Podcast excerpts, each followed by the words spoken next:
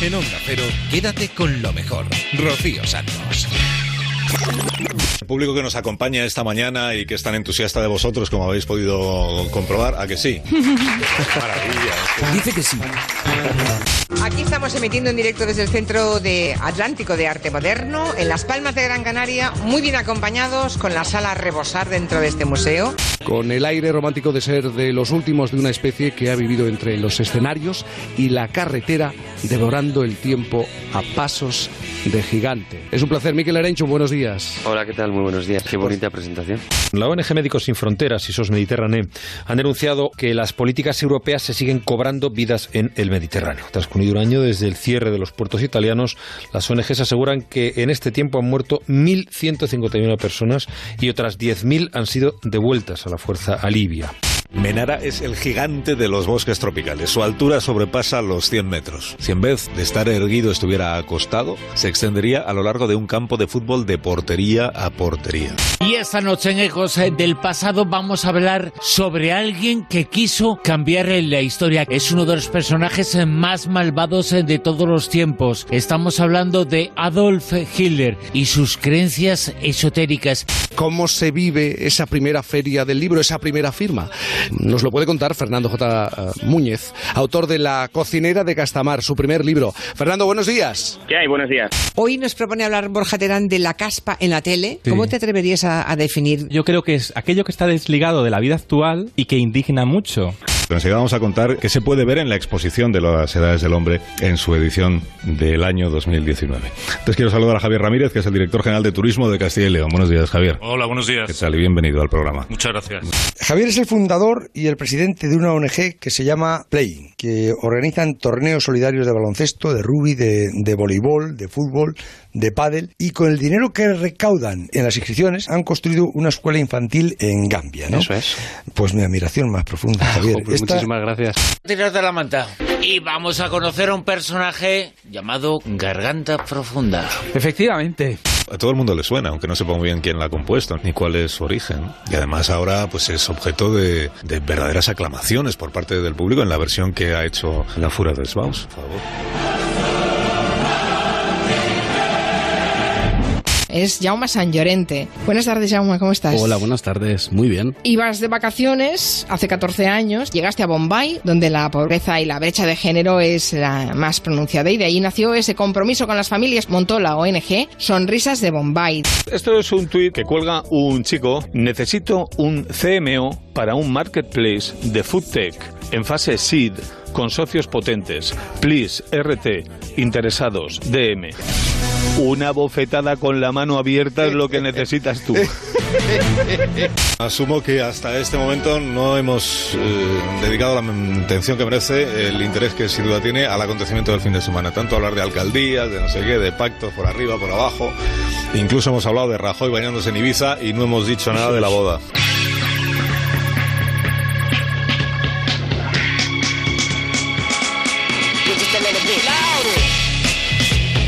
En Onda Cero, quédate con lo mejor. Rocío Santos.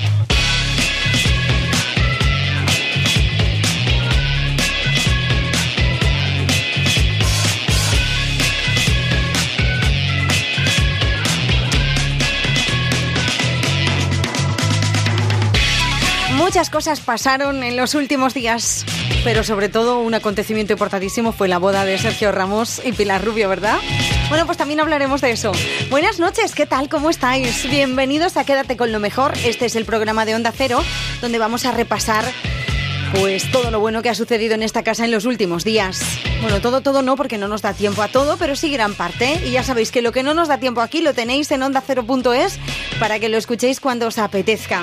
Nos daremos una vuelta por más de uno, por Julia en la Onda, por Por fin no es lunes, La Rosa de los Vientos, La Brújula y vamos a empezar yéndonos al transistor. Después de este breve resumen del resumen, donde hemos descubierto algunas voces que ya conocemos y otras que vamos a conocer ahora, vamos a hablar con Javier Roldán. Él tiene una ONG que se llama Playen. Es una ONG que apoya a niños en Gambia. Les han construido una escuela para 90 chavales gracias a las donaciones de la gente que se apunta a sus torneos. ¿Esta idea cómo, cómo empieza? ¿Cómo se os ocurre? Supongo, he leído que mm, empezáis a recaudar dinero para hacer un viaje de fin de curso, ¿no? Sí, la verdad que el inicio es bastante curioso porque nosotros empezamos con 16 años, estábamos en primero de bachillerato y teníamos un problema que era una falta de financiación para, como bien dices, pues un viaje de fin de curso. Entonces, de todas las ideas, pues la menos loca era organizar un torneo de, de básquet en el cole para sacar dinero y que pudiéramos irnos de viaje de fin de curso. Y realmente el cambio fue en segundo de bachillerato cuando ya pues teníamos selectividad teníamos que centrarnos en exámenes y todo esto. No había viaje de fin de curso, pero nosotros queríamos seguir yéndonos de viaje. Y le propusimos al director del colegio, oye, ¿por qué no repetimos lo del año pasado? Y nos dijo el director, mm, porque no tenéis viaje, esto ya lo montáis por vuestra cuenta y no tiene sentido. Y fue cuando nos dimos cuenta que realmente lo que nosotros queríamos era organizar un evento deportivo, nos movía mucho el deporte y sobre todo que la gente viniera a jugar en algo que habíamos montado nosotros. ¿Pero dónde lo hacíais? En el colegio, era en el colegio. En el colegio Ah, ¿en el donde colegio? nosotros estudiábamos, eh, nos ¿Dónde era? ¿En qué colegio? El Colegio San Buenaventura de Madrid, está por la zona de Casa Sí. de Campo.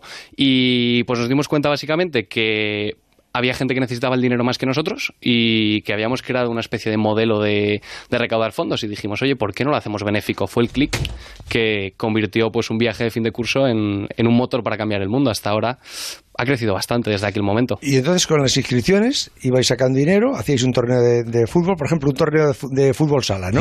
¿Cuánto se paga? Pues mira, el próximo torneo, aprovecho ya lo meto, el próximo torneo claro. que es en junio, el 23 de junio en, el Polideportivo de Gallur, son eh, 10 euros. Por 10 euros participas y el... 10 euros cada jugador. Cada jugador, Cada eso es. O sea que un, un- un equipo... Un equipo de 10 jugadores, pues 100 Sí. euros por equipo. Y todos los beneficios se invierten en el proyecto ¿Y educativo cuánto, que tenemos cuánto en podíais recaudar en un torneo?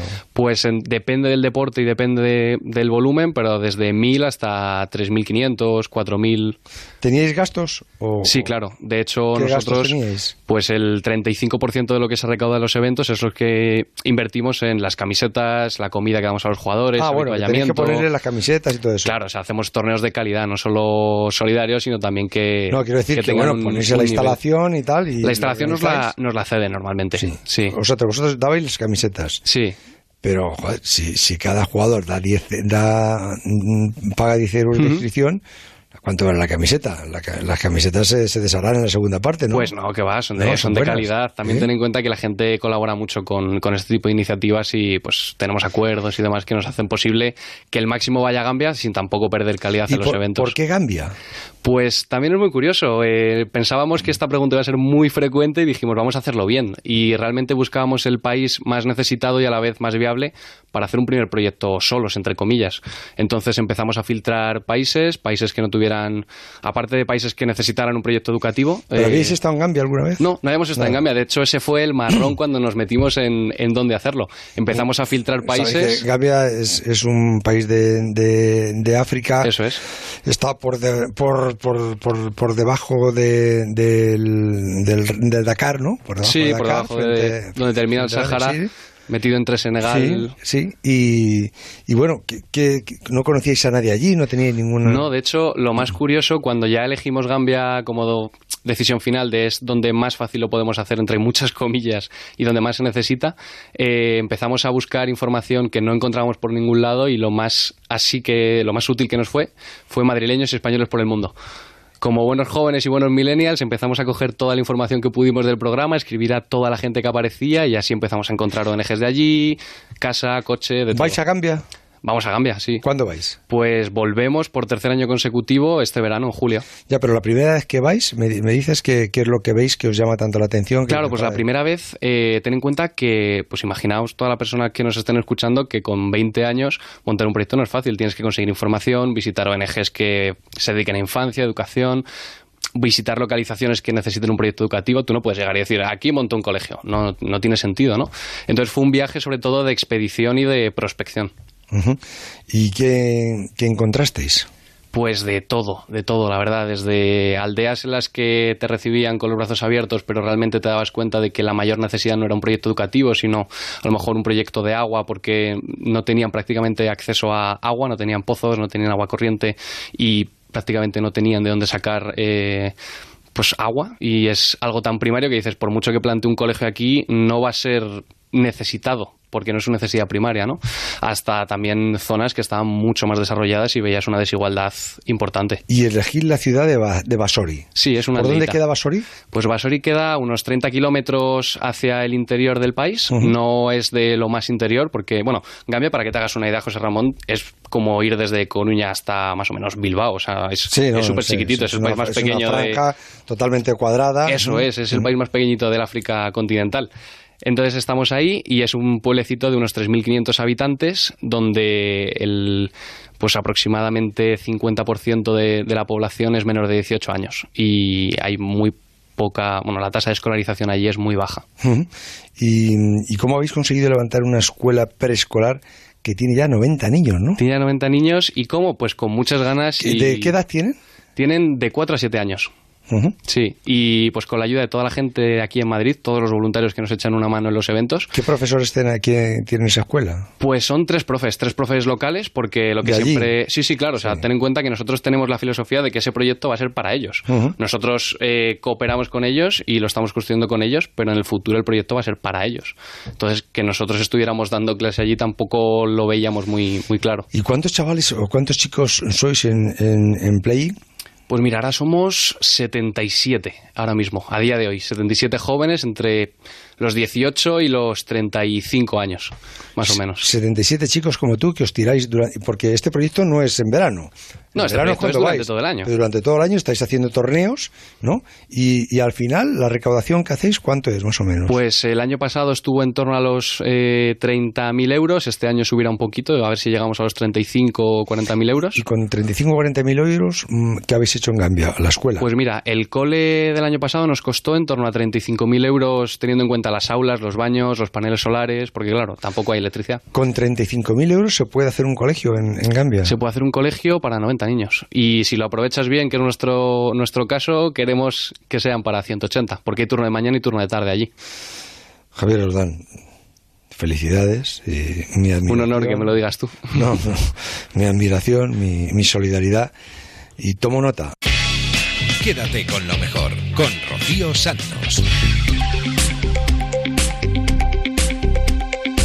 Nos vamos a la brújula, pero seguimos hablando de solidaridad, seguimos hablando de ONGs. Hemos charlado con David Noguera, que es presidente de Médicos Sin Fronteras en España. Él defiende el papel que están haciendo en el Mediterráneo, donde dice que hacen ética y derechos humanos y que nadie les va a convencer de que está mal recoger a los que se ahogan en el mar. Hablaban ustedes hoy de 1.151 muertos en el último año, muertes evitables. Eh, esto es un fracaso, ¿eh? En toda regla de la Unión Europea. Yo no sé cómo se da la vuelta a esta dramática situación. Sí, es un fracaso, además un fracaso continuado, ¿no? Ya llevamos uh, años uh, de una política errática en su momento y ahora abiertamente cruel, bueno, que pone encima de la mesa estas, estas cifras, ¿no? Que son números que nosotros insistimos, ¿no? Que al final tienen una cara, tienen un nombre y bueno, creo que, que, están teniendo un coste absolutamente inasumible y a estas alturas, después de años, absolutamente inexplicable en una Europa del siglo XXI. Eh, hace un año, el 17 de junio, creo que andaba usted por Valencia, llegaba el Aquarius, a aquel puerto con 629 personas a bordo. Eh, Pedro Sánchez acaba de estrenarse en el gobierno y fue una de las primeras decisiones que tomó. Eh, yo no sé si eh, su política migratoria eh, posterior ha sido coherente con esto. Bueno, es verdad. Hace un año fue un uh, fin de semana completamente atípico. Uh, estuvimos en todos los medios. Recuerdo que había 600 mm. periodistas. Fue un fin de semana intensísimo. Y bueno, y en ese momento pues agradecimos ¿no? El, ese gesto de solidaridad eh, porque bueno, al final 629 personas que vivían de situaciones muy, muy complejas y que llevaban días uh, al, a la, prácticamente la deriva en el Mediterráneo, pues finalmente pues fueron acogidas en un lugar seguro, ¿no? Uh, es evidente que luego pues esa política ha variado, mm, digamos que la Italia de Salvini es un poco el, el, ¿no? el mascarón de proa a este tipo de políticas, mm. pero luego el resto de, de, gobiernos europeos pues han hecho un cierto seguidismo, ¿no? Quizás las formas sean diferentes, quizás no sea tan expresivo, tan uh, vehemente, pero la realidad es que a día de hoy pues las, las hay un bloqueo de facto ¿no? de las de las operaciones de rescate en el Mediterráneo. ¿Cuántos barcos humanitarios hay ahora en aguas del Mediterráneo? ¿Está operativo el Aquarius? ¿no? El, el, el Aquarius lo tuvimos que parar porque simplemente ahí nos habíamos eh, encontrado, nos habían creado un laberinto administrativo político que simplemente era irrealizable, básicamente nos retiraron la bandera para navegar, ¿no? Entonces, lo cual era un barco absolutamente ilegal. A día de hoy hay unos compañeros de otra ONG trabajando en condiciones muy complicadas porque todos sabemos que cuando rescatas ahora otra vez, ¿no? Entras en una especie de ping-pong entre gobiernos eh, que hace que, las operaciones sean complicadísimas y nosotros estamos estudiando todas las opciones y estamos valorando, pero eh, permítame que no comparta nuestros planes porque aunque pueda sorprender absolutamente suene sorprendente, en la Europa de hoy en día no podemos ser explícitos al respecto de nuestras actividades porque se construyen, digamos, uh, argumentarios administrativos, legales, que hacen que sean estas operaciones sean complicadas. Pero nosotros somos gente tozuda y estamos buscando maneras de intentar hacer, bueno, poner nuestro grano de arena para intentar salvar vidas en el Mediterráneo. Claro, es que es insólito, eso me parece alucinante y si me permite la expresión, señor Noguera, que tengan ustedes que esconder su estrategia es tratándose de una organización humanitaria, como si fueran planes militares de estrategia de guerra. Bueno, pero es que, digamos, lo, ha pasado, ¿no? Ha pasado una velocidad alucinante. Yo soy presidente de Médicos Sin Fronteras desde hace cuatro años y en este periodo he visto una, una, una evolución tan rápida que era in absolutamente inasumible. O sea, si nosotros nos hubieran dicho hace cuatro años que habría más de 20.000 muertos en el Mediterráneo, no nos lo habíamos creído. A nadie eh, civilizado, mínimamente civilizado, educado en la Europa del siglo XXI, insisto, en la Europa garante de derechos y libertades, le habían dicho se van a morir 20.000 personas en, en tu mar, pues la gente hubiera dicho usted, usted está, está, está ido, ¿no? Si nos hubieran dicho que en Estados Unidos separan a menores y los encierran eh, separados de sus familias en la frontera, nos lo hubieran dicho hace cuatro años, tampoco nos lo hubiera eh, creído, ¿no? Y está, y está pasando, ¿no? Ha habido un fenómeno rapidísimo de criminalización de la solidaridad, de criminalización de la ayuda, que bueno, el episodio, un episodio más, ¿no? La Italia de Salvini hoy legisla, legisla en una legislación clara que se dirige ciertamente a las, a las ONGs de rescate, ¿no? Y bueno, este es el, el, mundo en el que nos toca convivir, pero insisto, nosotros somos gente perseverante, convencidos um, como estamos de lo que hacemos está radicalmente bien, porque lo que hacemos no lo hacemos porque seamos médicos sin fronteras, esto es ética médica, son derechos humanos básicos, lo hacemos porque somos médicos, porque es nuestra forma de expresar nuestra humanidad y nadie nos va a convencer de que lo que hacemos está mal, porque simplemente no nos vamos a sentar, ni yo mismo como presidente, en una mesa a discutir si hay que sacar a alguien del mar que se está ahogando o no. Esa discusión simplemente ya está resuelta con las convenciones de derechos humanos. David Noguera, presidente de Médicos Sin Frontera España, gracias por su tiempo y sus eh, reflexiones. Muy buenas Nada, gracias a vosotros por vuestra sensibilidad y por darnos estos momentos. Muchas gracias. Un abrazo.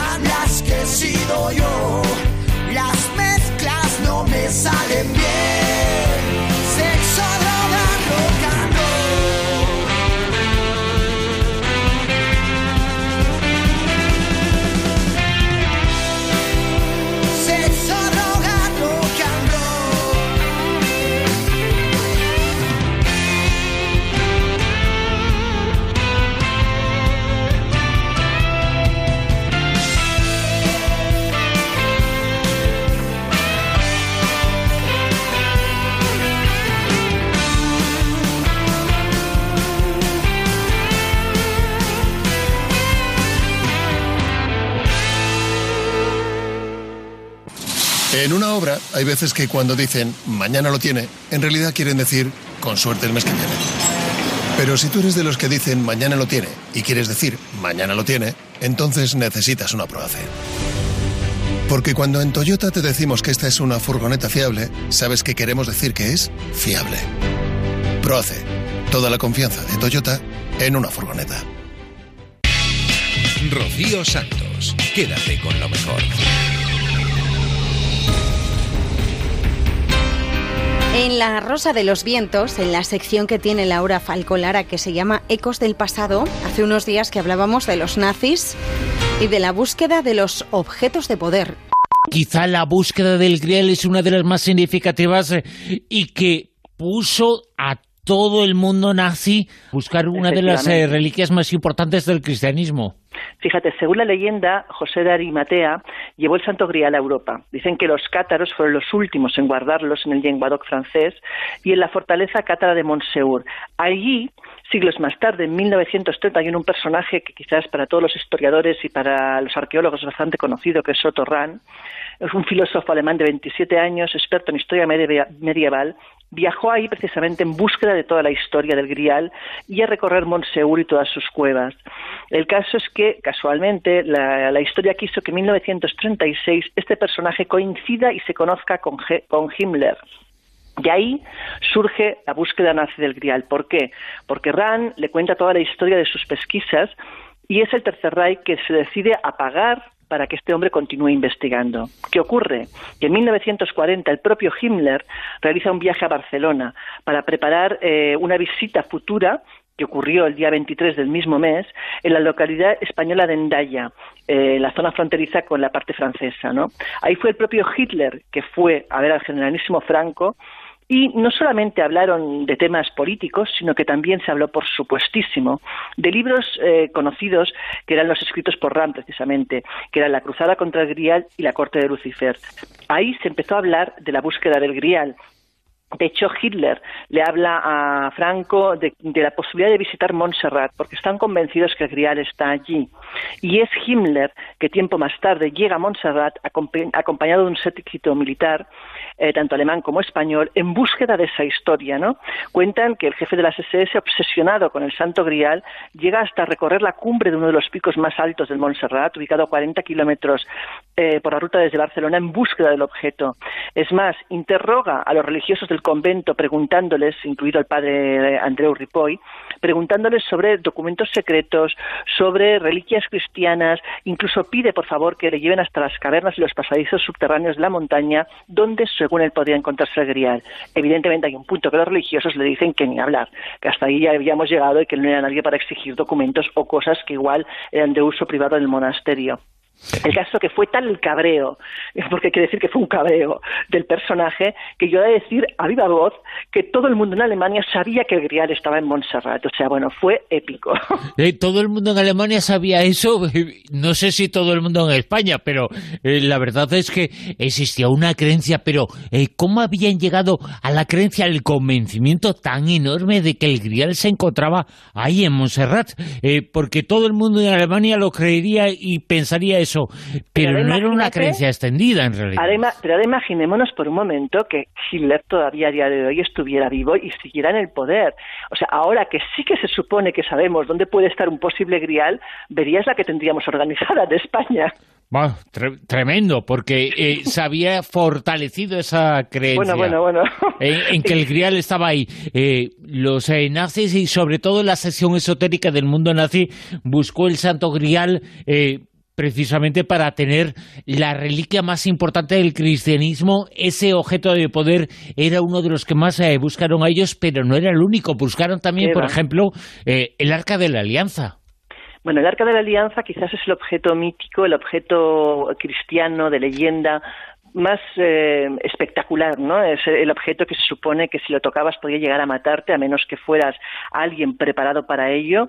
Eh, un objeto que se llevaba teóricamente a las guerras, que soltaba rayos ancestrales y rayos divinos que podían matar ejércitos enteros y, por tanto, imagínate eso en la mente de Hitler como objeto de batalla. Él ya se veía, vamos, portando el arca de la alianza y ganando todas las guerras a nivel europeo y fuera de lo que era Europa, ¿no?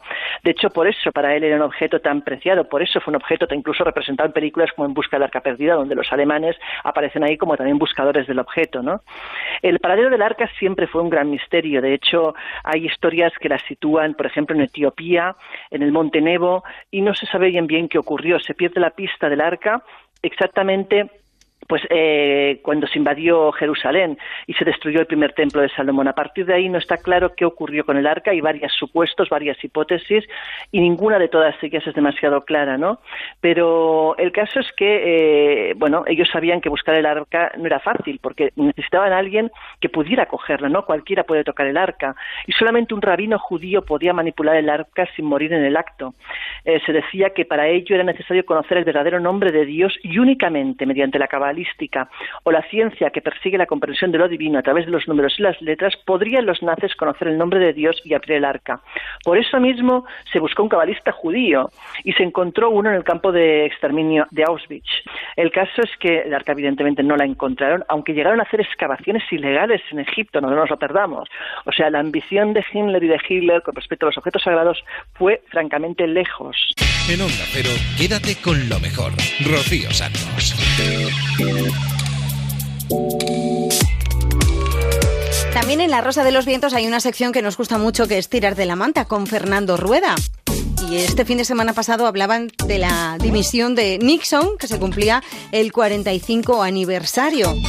En agosto se cumplirán 45 años de uno de los hitos más importantes en la historia del mundo. El presidente de los Estados Unidos, Richard Nixon, se, vio obligado a dimitir por el escándalo Watergate, una operación de espionaje del Partido Republicano en contra del Demócrata. Una prueba de que el periodismo de investigación es útil a la sociedad y de la necesidad de que personas del interior del sistema ayuden a sacar a la luz los trapos sucios. Esta es la historia de dos jóvenes periodistas, Woodward y Bernstein, pero también de un alto cargo del FBI que decidió ayudarles en su investigación. Todo tiene su origen en el fallecimiento en mayo de 1972 del eterno y peligroso director del FBI, J. Edgar Hoover. Para sustituirle, la administración Nixon eligió a Patrick Gray, un hombre cercano a ellos, y colocaron a Mark Felt como su segundo. Este lo consideró una injusticia, pues tenía muchos más méritos para ser director. Al mes siguiente, el 17 de junio, la policía del Distrito de Columbia pilló infraganti a unos ladrones en el edificio Watergate, sede del Partido Demócrata. Les encontraron aparatos para escuchas telefónicas y pusieron el tema en manos del FBI. Ahí entran en escena los dos periodistas del Washington Post que notan hechos extraños que van más allá de un robo vulgar, como algunos querían hacerlo pasar. Ven conexiones, investigan datos y descubren que es una operación política del gobierno, pero les falta información de calidad. Woodward había conocido en el pasado a Mark Felt. Hablan y deciden ayudarse. El FBI había abierto una investigación cuyos resultados primero llegaban a la mesa de Felt y de ahí a la del director Gray. Mientras el equipo de Nixon presionaba a Gray para que obstaculizase la investigación, algo que hizo continuamente, Felt se reunía a horas intempestivas y en lugares solitarios con Woodward para guiarle en lo que tenía que investigar. Si quería una reunión, le dejaba un mensaje en el ejemplar del New York Times que el periodista recibía cada día en su casa. Si era al revés, Woodward movía una maceta con una bandera roja que tenía en el balcón de su apartamento. Durante los años de investigación, Woodward y Bernstein recibieron muchas presiones para identificar a su fuente, las principales provenientes de su jefe. Nunca le identificaron, excepto a su director, y le, le bautizaron como Garganta Profunda, en homenaje a una película pornográfica de éxito en la época. El gobierno intentó cazar a la fuente e interrogaron a muchas personas, entre ellos Feld, que siempre negó rotundamente mantener contacto con los periodistas. Tras la dimisión de Nixon, Garganta Profunda se convirtió en un mito y ni el paso de los años consiguió que los periodistas desvelaran su nombre. Fue el propio Fell el que el 31 de mayo de 2005 reconoció ser el informante. Tres años después moría dejando al mundo su legado. La corrupción de un gobierno solo puede combatirse desde dentro. Fernando Roda, muchas gracias. Engate feliz, un abrazo fuerte. En una obra hay veces que cuando dicen mañana lo tiene, en realidad quieren decir con suerte el mes que viene. Pero si tú eres de los que dicen mañana lo tiene y quieres decir mañana lo tiene, entonces necesitas una Proace. Porque cuando en Toyota te decimos que esta es una furgoneta fiable, sabes que queremos decir que es fiable. Proace. Toda la confianza de Toyota en una furgoneta. Quédate con lo mejor en Onda Cero.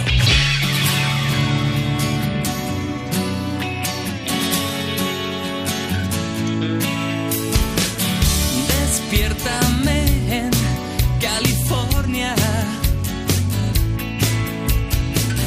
Despídeme de las sombras que hubo en mí. Tu alma gemela la encontrarás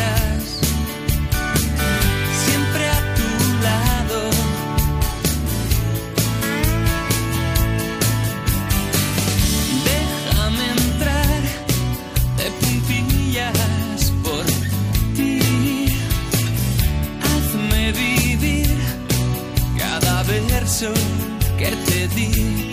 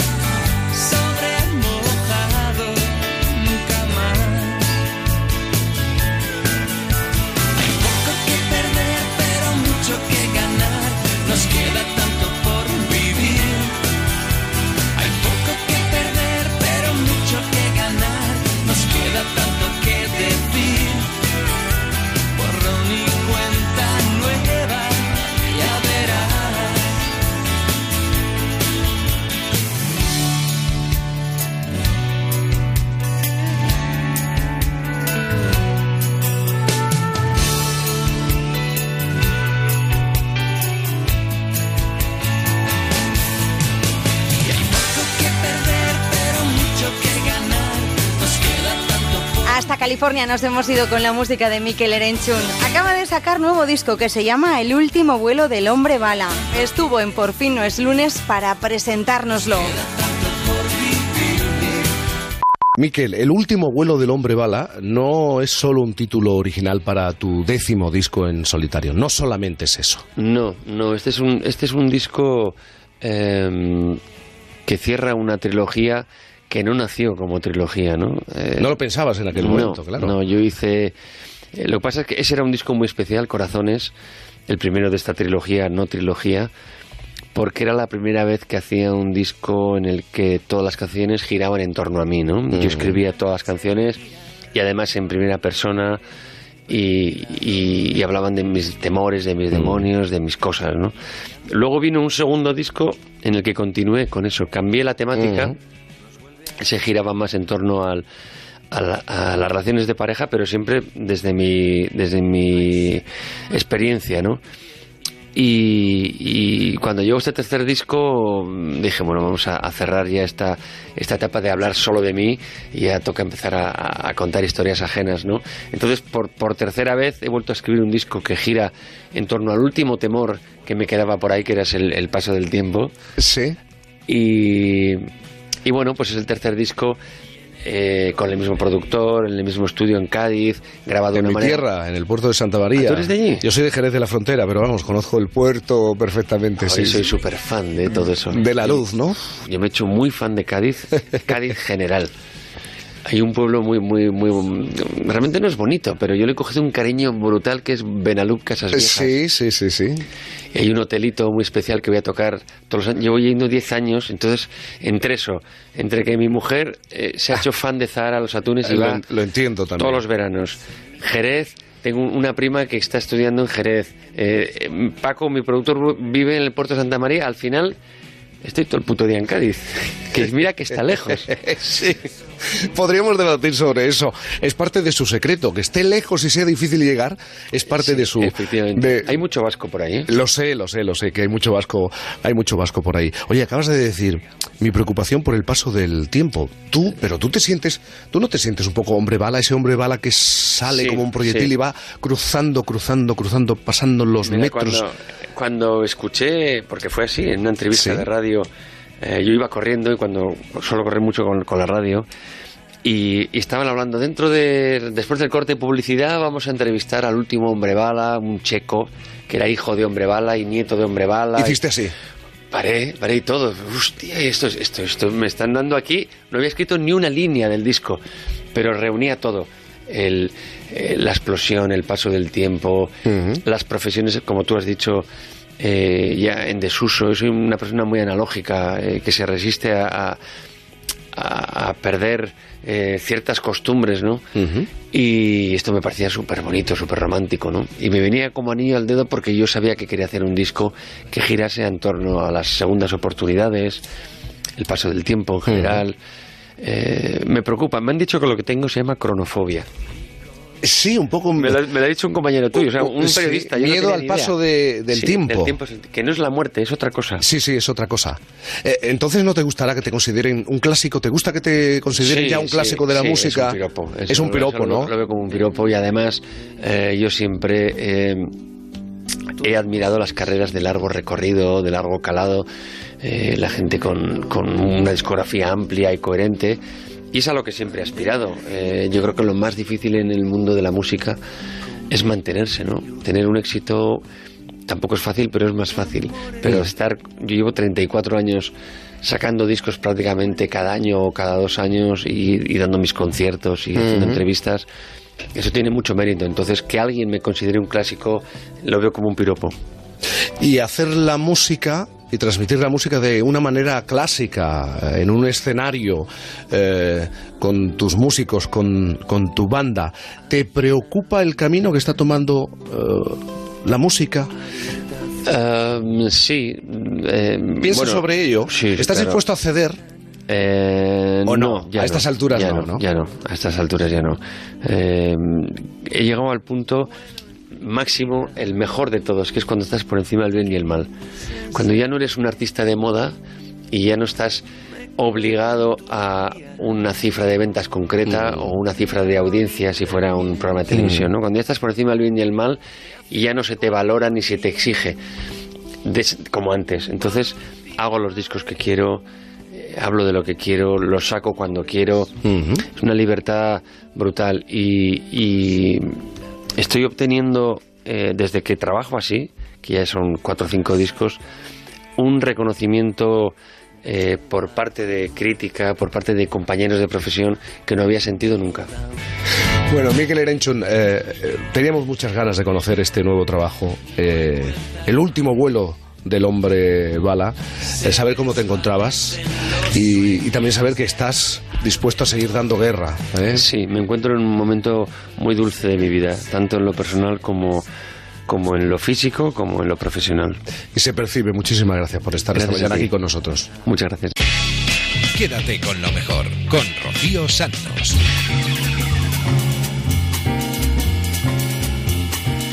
El fin de semana pasado, el domingo, se celebró el último día de la Feria del Libro de Madrid. Como cada año hay un montón de escritores noveles que firman por primera vez sus ejemplares y hemos hablado con uno de ellos en Por fin no es lunes, con Fernando J. Múñez, que es el autor de La cocinera de Castamar.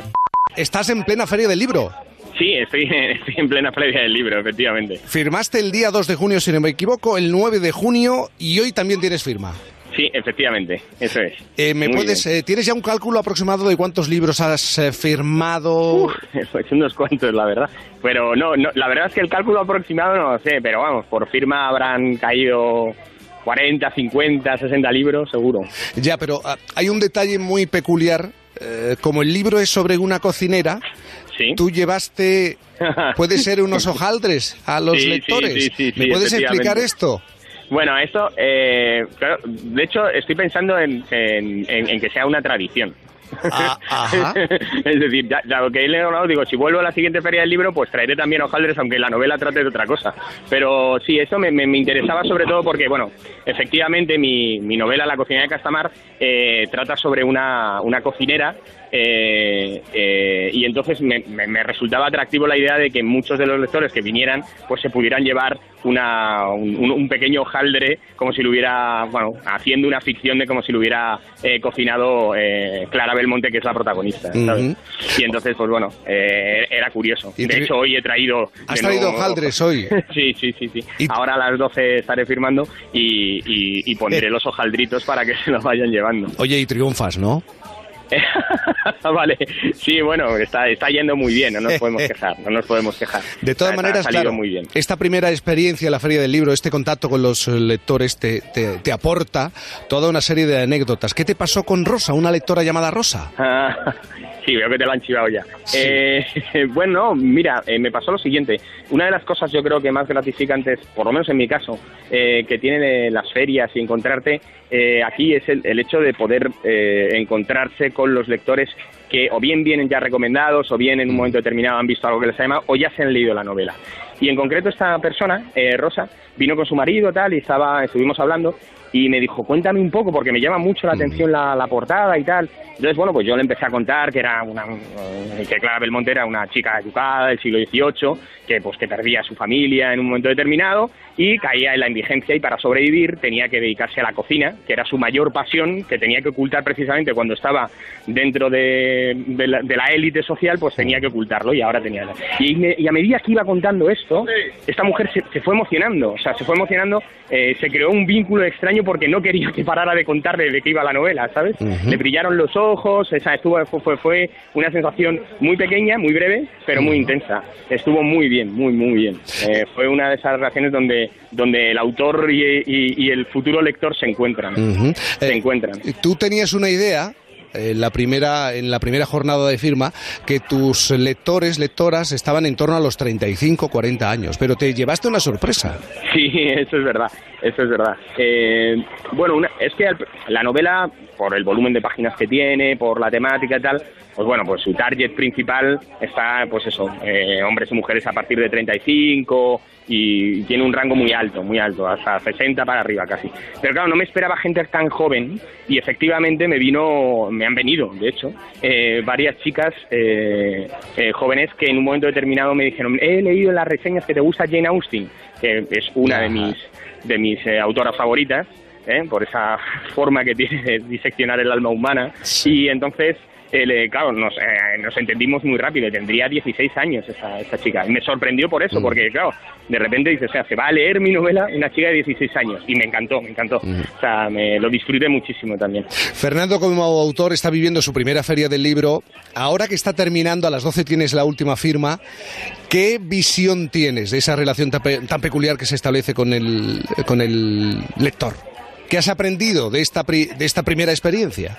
Yo te diría que eh, el mejor aprendizaje yo creo que mm, viene en, el, en, en la propia experiencia de, de hablar con los lectores. O sea, en mi caso, ya te digo, eh, y eso que yo, yo no tengo demasiada presencia en las redes sociales y tal, eh, lo que más me ha gustado eh, es la cercanía, el hecho de poder hablar con ellos y compartir el viaje.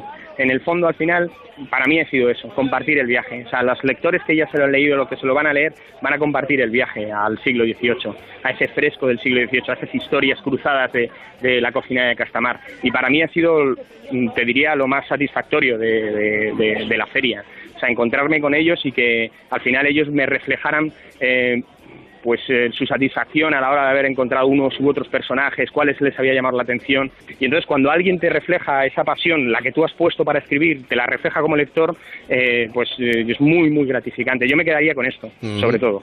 La cocinera de Castamar era su primera feria del libro, su primera experiencia cara a cara con los lectores, en este caso de, de Madrid. Y ese pequeño detalle, ya que es un libro sobre una cocinera, esos hojaldres, que hoy también, hoy también ha traído a la Feria del Libro de Madrid Fernando J. Muñez. Muchísimas gracias, Fernando. A disfrutar Nada. de lo que queda de Feria del Libro. Gracias, gracias.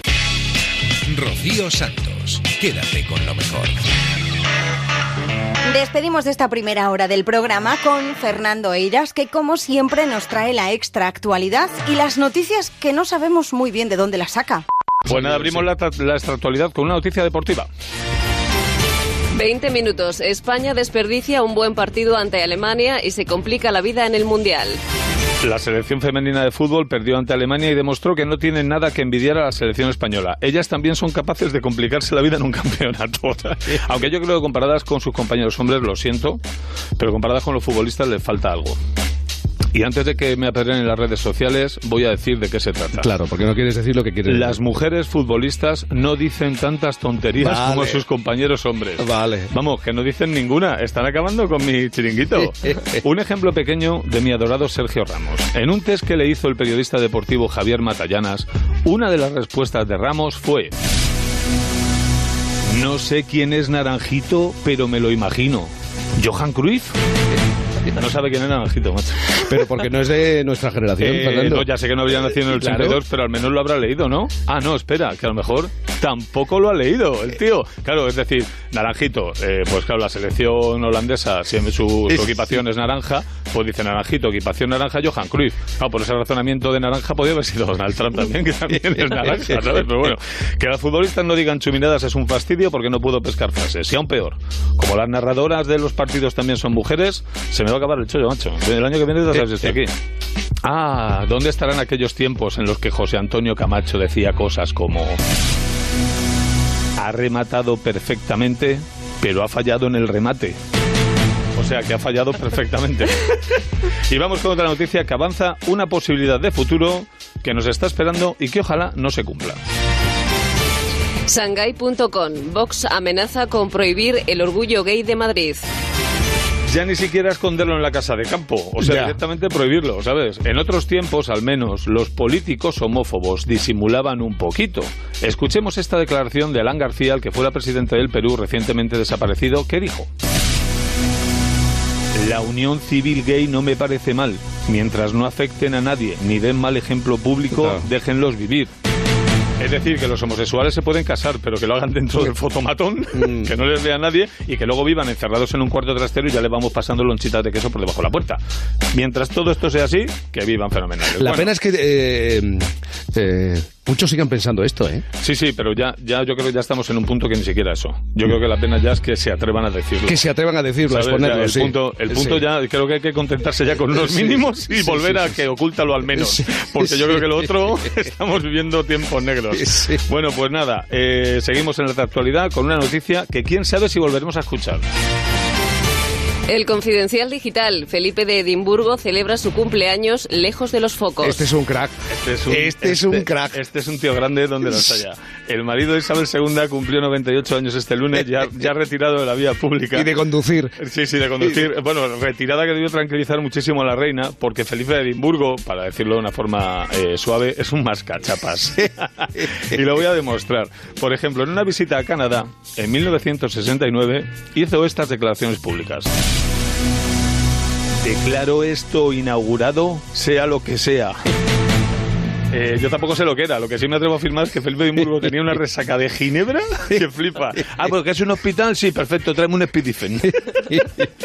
Felipe empezó a ejercer de boca chancla al mismo tiempo que empezó a ser rey. Qué bonito el concepto boca Boca chancla. chancla, es que más cachapa, boca chancla. Me- He visto aquí, te- ¿qué decía José María García? Y me, y me he cajado cuatro. Al bueno, pues que empezó de boca chancla al mismo tiempo que empezó a ser rey, consorte de Inglaterra. De hecho, el día de la coronación de su esposa, después de que el arzobispo de Canterbury la coronara, delante de toda la prensa mundial, miró a su esposa y le soltó. ¿Dónde has conseguido ese sombrero? Ese sombrero era la corona de Inglaterra. Así que el chascarrillo no hizo mucha gracia, sobre todo a los monárquicos. Y que los monárquicos te tengan tirria siendo tú el rey, pues te augura un futuro un poquito Consorte, raro. consorte. Rey consorte, Sí, pero un poquito raro, sí. ¿sabes? También hay que decir que seguramente la corona ya ha sido el sombrero menos ridículo que ha llevado Isabel II, pero bueno, eso es otra conversación, no vamos a entrar en eso. La sensibilidad y empatía de Felipe de Edimburgo no tiene límites.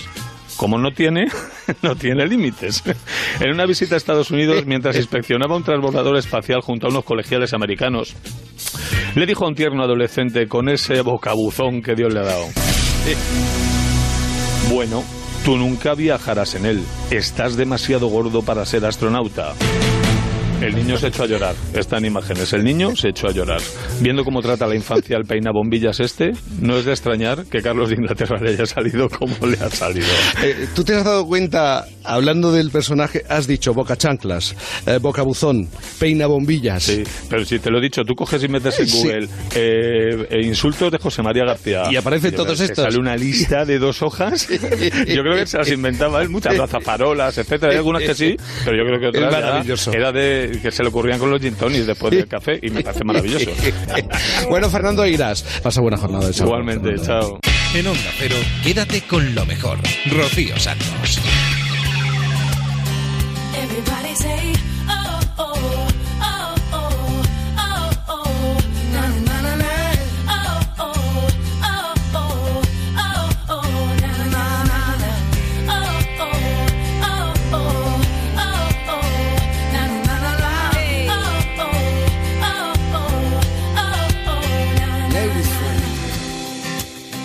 Driving in a fast car, trying to get somewhere.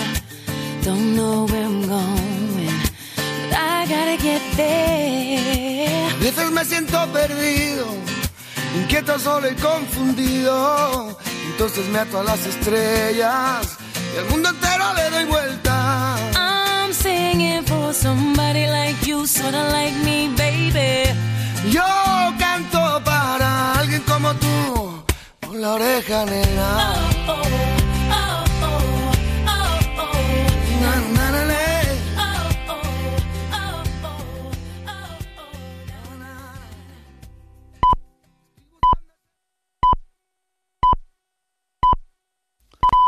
Son las 5, son las 4 en Canarias.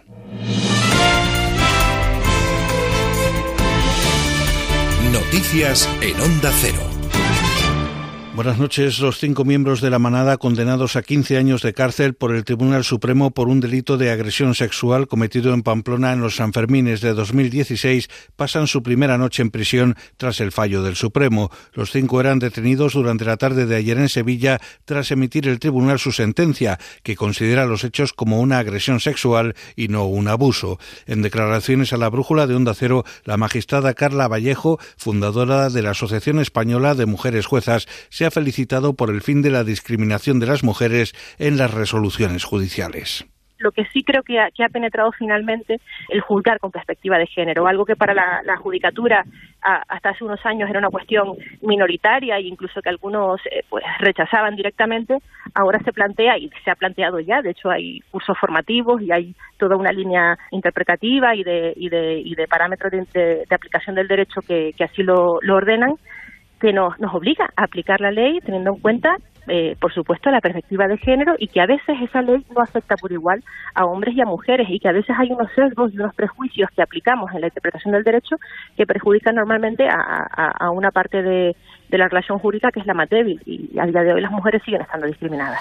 El ministro de Interior, Fernando Grande Marlasca, ha indicado que esta sentencia contribuirá a que más mujeres se animen a denunciar este tipo de delitos sexuales. Esos hechos probados desde la primera sentencia de la Audiencia Provincial de Pamplona eran evidentemente constitutivos, solo se podían ser tipificados como un delito de agresión sexual, como un delito eh, de violación y violación continuada, como han indicado.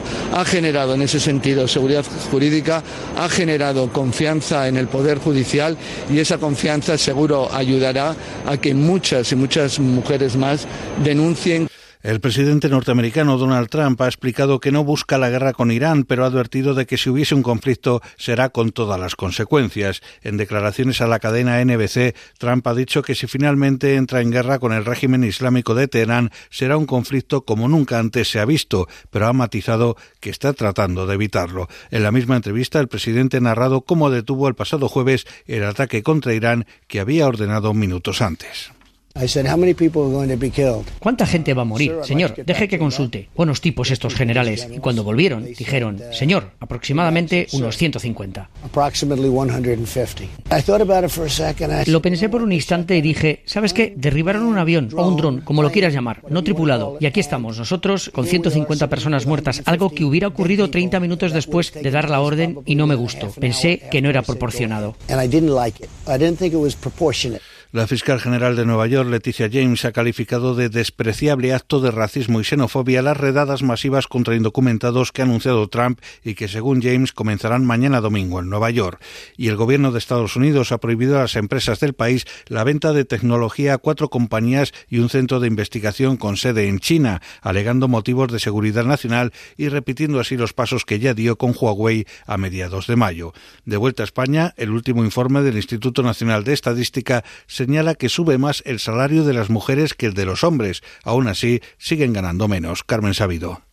Aunque el salario de las mujeres ha subido un poco más que el de los hombres, 34 euros, la brecha sigue siendo alta. Está en el 22% y el sueldo medio femenino se sitúa en los 20.000 euros, mientras que el masculino en los 26.000. Y es que las mujeres son las que ocupan más empleo a tiempo parcial y contratos temporales. Los sueldos más elevados en España se pagan en el sector de la energía, superan los 50.000 euros al año, seguido del sector financiero y el sector de los seguros. Los más bajos, sin embargo, están en la hostelería, donde la remuneración media es de 1.038 euros al mes. La radiografía desvela también que el sueldo más frecuente es de 17.400 euros y por comunidades el País Vasco es la comunidad con los salarios medios más altos, 28.000 euros, seguidos de Madrid y de Navarra. Extremadura, sin embargo, tiene los más bajos, no llega a los 20.000. Y la Agencia Estatal de Meteorología prevé para este sábado una subida notable de temperaturas que será localmente extraordinaria en localidades de la mitad norte peninsular. En Galicia se esperan cielos nubosos, incluso cubiertos, con lluvias por la tarde en el oeste, sin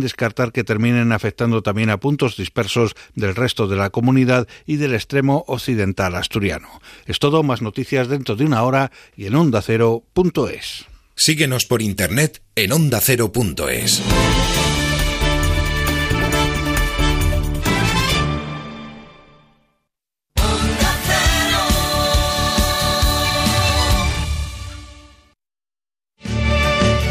Una semana más, los protagonistas de la actualidad han pasado por los micrófonos de Onda Cero. El alcalde de Madrid, señor Martínez Almeida, ¿va a ceder usted capacidad Bueno, de gestión a Vox? No, no podemos ocultar y yo creo que es claro que va a haber puestos en las juntas de distrito. Rocío Monasterio. En el texto que se ha firmado es muy claro, pone concejalía de gobierno y no pone en ningún momento distritos. Begoña Villacís, vicealcaldesa del Ayuntamiento de Madrid. Me haría muchísima confianza si expusiesen los acuerdos a los que han llegado con ambas formaciones. Presidente de la Generalitat, señor Chimo Puig. Nadie mejor que usted para definir qué es un gobierno gobierno de cooperación. Es una cuestión de matemáticas. El modelo a la valenciana, que en España en estos momentos en estas condiciones no se dan. Gerard coincidió con Robert Moreno cuando era ayudante de Luis Enrique. Es incompaginable el problema personal de Luis Enrique con el hecho de ser seleccionador. Y noticia que vincula profesionalmente, desde luego, a esta casa, Carlos Alsina ha recibido hoy el premio de periodismo Salvador de Madariaga. Carlos Alsina, buenas noches. Buenas noches, Juan Ramón. Qué bien duermes ahora. Te mereces esta radio. Onda Cero, tu radio.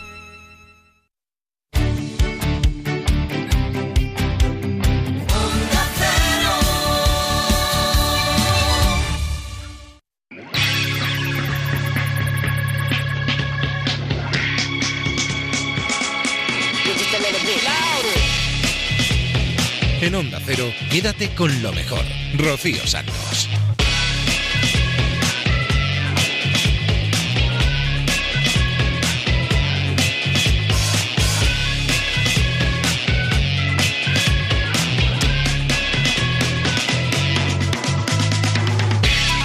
Aquí estamos de nuevo, arranca la segunda hora de Quédate con lo mejor. Ya nos hemos dado un repaso por Por fin no es lunes, por La Rosa de los Vientos, El Transistor. Y ahora nos vamos a ir a más de uno y a Julia en la onda. Con motivo de la exposición de las edades del hombre en Lerma, que lleva además por título Angeli, Carlos Alsina se fue a hacer el programa Más de Uno allí y estuvo hablando, entre otros, con el director general de Turismo de Castilla y León, Javier Ramírez. Además con el secretario general de la Fundación de Edades del Hombre, Gonzalo Jiménez, y con un montón de gente que nos contó qué saben de Los Ángeles y de la exposición. Si tú tuvieras que resumir un motivo, un aliciente para venir a ver eh, Angeli, la exposición de las edades del hombre en Lerma, aquí en la provincia de Burgos, ¿cuál sería? Bueno, yo creo que eh, sin duda sería eh, la calidad artística de las obras y, eh, lo comentábamos antes, también el, discurso expositivo, el mensaje y la oportunidad de poder contemplar eh, obras artísticas de autores tan importantes como Juan de Juni, como Alejo de Bahía, como Gregorio Fernández, como el Greco, también combinados con otros autores eh, eh, contemporáneos y, mm, a través de, un mensaje muy integrador, de un mensaje muy coherente también en, tres sedes, en Lerma y que desde luego se diferencia claramente de cualquier otra edición, tiene una especial belleza plástica y tiene un especial atractivo el punto de vista eh, escultural, desde el punto de vista pictórico, desde el punto de vista de mensaje, desde el punto de vista artístico, en definitiva. Y si yo tuviera eh, que destacar probablemente un aliciente especial eh, lo haría en torno a la oportunidad de conocer esta magnífica exposición para quien no la conozca o incluso para quien haya venido a otras ediciones porque es eh, eh, totalmente diferente y sobre todo también para poder aprovechar. Las edades del hombre, como comentabas ahora mismo Carlos, es un revulsivo también económico, es un revulsivo eh, turístico, es un revulsivo incluso social porque la gente se siente orgullosa en su pueblo del patrimonio que tiene, de la cultura, de la historia eh, que supone el legado artístico eh, que se puede contemplar en este tipo de, exposiciones. Y, y también, hay que decirlo, es un argumento, es un motivo o, si se me permite la expresión, una excusa magnífica para disfrutar de eh, las rutas eh, del vino de Castilla y León, para disfrutar de los monasterios, de todos los bienes eh, patrimoniales, también de nuestros espacios naturales. Estamos hablando de un, triángulo entre Santo Domingo de Silos, Covarrubias, Lerma, con espacios naturales espectaculares, con recursos turísticos, con una oferta de turismo rural de una altísima calidad y, por tanto, yo animaría a toda la gente que tiene ese interés artístico, que tiene interés ese pat- patrimonial, para venir a Lerma, para venir a las edades del hombre, pero también para quedarse, para quedarse unos días y para disfrutar de su gastronomía, para disfrutar de su patrimonio, para disfrutar de su, naturaleza y, en definitiva, eh, para aprovechar y disfrutar de toda esa oferta cultural y esa oferta turística que ofrece la Arlanza, que ofrece Lerma, que ofrece la provincia de Burgos y que ofrece eh, eh, Castilla y León para la gente que tenga la oportunidad de venir en estos meses o hasta el mes de noviembre. Creo que es un argumento y una excusa magnífica para conocer Lerma, las edades del hombre y toda su oferta es verdad que no hemos hablado de los atractivos gastronómicos de esta, de esta comarca y de esta ciudad, pero lo, lo haremos. Lo haremos y lo practicaremos, que es, que es de lo que se trata. Porque me han dicho que, que tú eh, eres nacido en Madrid, pero a ti en realidad lo que te hubiera gustado es nacer en Lerma. ¿no? Bueno, nacer en el centro de Lerma. En el centro mismo Sí, sí, sí, sí, evidentemente. eh, eh, bueno, pues eh, la verdad es que cuando uno ejerce el cargo de director general de turismo de Castilla y León, eh, podríamos decir que lo tiene fácil porque, porque tiene eh, bueno, pues una, una oferta y unos recursos turísticos que sobre todo mm, tienen la capacidad de eh, dar respuesta de calidad y de alta satisfacción a cualquier tipo de turista. Hay que tener en cuenta que vienen muchos tipos de turistas. A veces Castilla y León se identifica con eh, la oferta cultural, la oferta patrimonial, pero tenemos muchos turistas que vienen por el aspecto gastronómico. Eh, tenemos eh, muchos turistas, sobre todo a nivel internacional. Hemos crecido por encima del 44% en turismo internacional en estos años, que vienen también por una propuesta y un recurso que cada vez está creciendo más, que es el enoturismo, que son las rutas del vino. Aquí tenemos la ruta del vino de la Arlanza,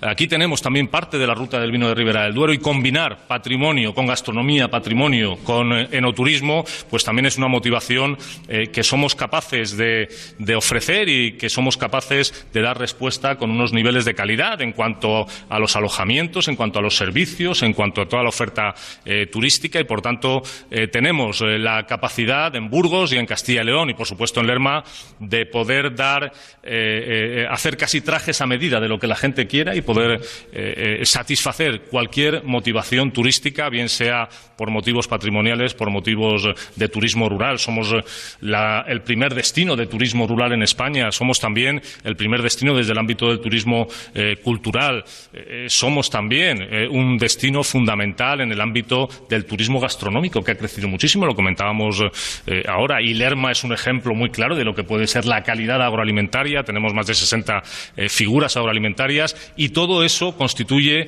una oferta turística que complementa perfectamente a la exposición de las edades del hombre y que, como decía al principio, hace de esta exposición una magnífica oportunidad no solamente para conocer la riqueza plástica y artística de todas las obras que se exponen, sino, por supuesto, conocer Lerma, conocer el Arlanza, eh, conocer la provincia eh, de Burgos, conocer la capital de Burgos, la Catedral de Burgos, el Museo de la Evolución Humana, el Yacimiento de Atapuerca, el Camino de Santiago.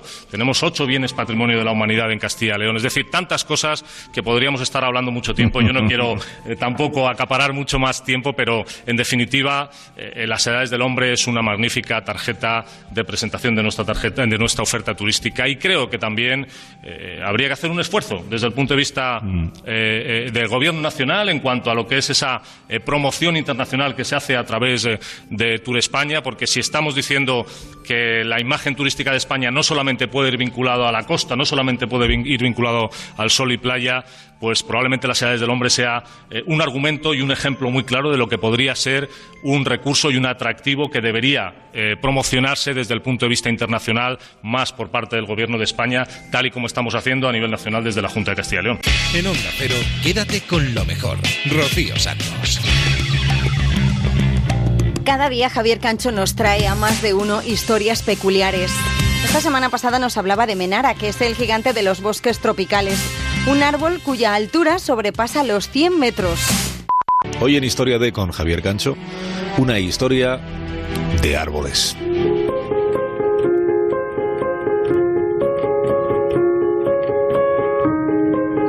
¿Qué desafíos debe enfrentar un árbol como el Menara para alcanzar esa altura? Los menaras fueron descubiertos no hace mucho en una selva de Borneo, en Malasia.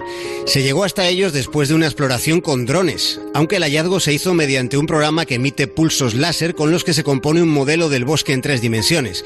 Y a partir de ese modelo se puede calcular la altura de los árboles. Los menaras no son altos para competir por la luz, porque ellos no tienen competencia. Los menaras crecen tan arriba para que sus semillas, dispersadas por el viento, recorran una distancia lo más extensa posible.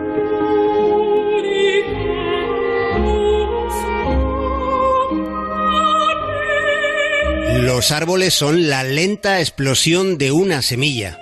Los árboles son las columnas de la naturaleza, aunque durante el transcurrir de los tiempos también fueron considerados santuarios. El único problema de los árboles es que no pueden escapar de la mezquindad. Siempre ha ocurrido que hace mucho más ruido un árbol que cae que un bosque que crece. Y los bosques crecen por arriba pero también por debajo. Las raíces que no se ven, que van por dentro, son las que sostienen todo lo visible.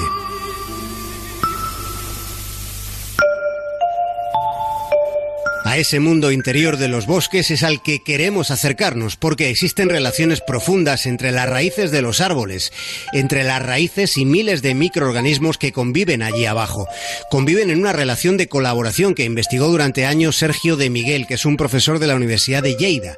Y de Miguel ha publicado en Nature un estudio sobre el mapa que recorre las ocultas relaciones subterráneas de los árboles. Es el primer mapa a escala global de cómo se distribuyen y por qué los asombrosos tipos de asociaciones que hay en la oscuridad de los bosques del mundo. Los árboles dependen de los hongos y las bacterias que viven en el subsuelo. Los árboles comparten con los hongos el carbono que almacenan. Mediante la fotosíntesis, los árboles captan de la atmósfera dióxido de carbono, el CO2, el principal gas causante del cambio climático. Y ese carbono es almacenado tanto por las raíces como por los hongos, mientras los hongos facilitan a los árboles el acceso a nutrientes y agua. Pero los científicos han detectado algo en esos flujos naturales. A medida que la temperatura del planeta vaya aumentando, las capacidades subterráneas para almacenar carbono van a ir menguando. Y esa situación reducirá por tanto el carbono que es enterrado en el suelo, lo que aumentará la presencia de ese gas en la atmósfera. Y la conclusión es inmediata, son malas noticias en plena crisis climática, en la que ya solo hay dos veredas posibles, afrontarla o seguir ignorándola. Debes elegir cuál vas a seguir. Serás mayor antes de que ese árbol crezca. Los árboles se abrazan en el subsuelo de los bosques, pero la crisis climática estaría debilitando el abrazo profundo. Hay árboles que han comenzado a sangrar metal y no es una exageración. Hay unos que crecen en la isla de Nueva Caledonia en el Pacífico Sur cuya savia tiene un color inusual. Es azul verdosa porque contiene hasta un 25% de níquel. Quédate con lo mejor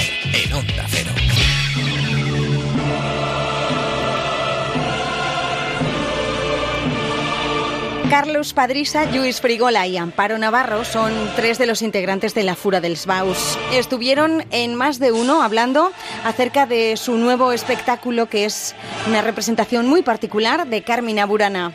La experiencia de interpretar Carmina Burana en escena, ¿cómo está siendo?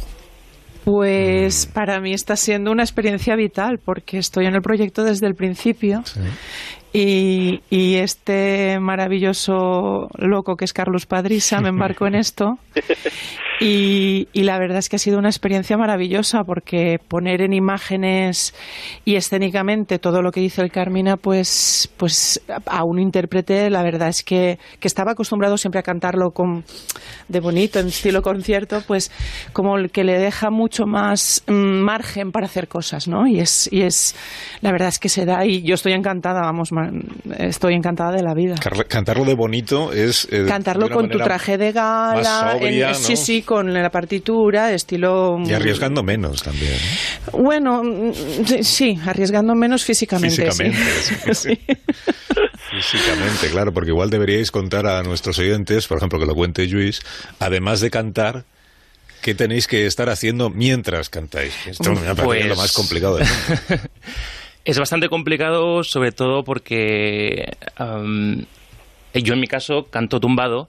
Entonces eso al principio me costó un poquito, no lo puedo, no lo ¿Cómo puedo eh, corroborar aquí mi amiga Amparo. ah, lo pasé un poquito mal al principio, sobre todo por la grúa, porque mm, canto colgado desde, no sé si son cuatro metros más o menos. Cinco Cantas tumbado y colgado. Y colgado, eso es, y clavándome todos los, los hierros en las costillas. Qué gusto. Qué gusto, un placer enorme. Pero eso no es nada, hombre, eso no es nada. ¿Qué personaje interpretas? A ver, explícalo, explícalo. Yo interpreto eh, lo que la fura eh, llama el pollo frito, que, Car- que Carlos lo, lo entendía como un cisne, pero ellos lo interpretan como un pollo frito. Entonces es el momento más cómico eh, que además se encuentra en el, en el punto de inflexión de máximo auge de toda, de toda la cantata y aparece un, un pollo que está condenado literalmente están a ser devorado. Ser devorado y yo al final pues, pues me acabo suicidando. No voy a hacer mucho spoiler porque vamos a, queremos, queremos que venga mucha gente. Pero eres un pollo que está siendo asado, digamos. Eso es, Estás eso ahí, es, efectivamente. Dale que te pego. Y el Eso pobre, es. sí, el pobre no sabe dónde está y qué es lo que le está pasando y es lo que dice en la letra. Pobrecito mío. Eso es lo que dice la letra. Es lo que dice la letra, efectivamente. Claro, porque ¿en qué idioma, en qué idioma cantáis? Pues cantamos en latín, cantamos en alemán arcaico, en francés arcaico. Sí, ahí te tiene un- el francés tiene reminiscencias del romance todavía, o sea, es, es una mezcla Es de... una mezcla de unos cuantos idiomas. idiomas, sí. Y, tú dirías que cantar eh, tumbado, colgado, mientras te están asando en latín y en alemán arcaico, quizá era la aspiración máxima de tu vida profesional. Podríamos añadir alguna cosa más, Más, creo, ¿eh? No quiero dar más ideas a Carlos, porque seguro que se No, le ocurre favor, algo más. Por favor, no. A Carlos lo que hay que preguntarle es qué, tiene, qué tienes en la cabeza, Carlos. O sea, ¿Cómo, cómo eh, Carmina Burana se acaba transformando en esta Carmina Burana de la Fura de Sbaus? Bueno, nosotros desde la Fura de Sbaus aportó al teatro, yo creo, lo que es la, la idea esférica, la idea de que uno está en el escenario rodeado como ac- tú eres espectador, pero te pasan cosas, estás rodeado, eh, estás, eh, eh, puedes interactuar con los cantantes, con, eh, con los actores, con el coro. Eh, esta idea esférica, que es lo que pasa en la calle en realidad, la vida es esférica.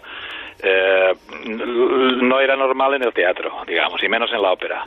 Entonces estamos procurando que vuelva, volver a hacer una ópera esférica donde la gente, los, ah, el público, sienta como vivir una aventura, sea inmersivo.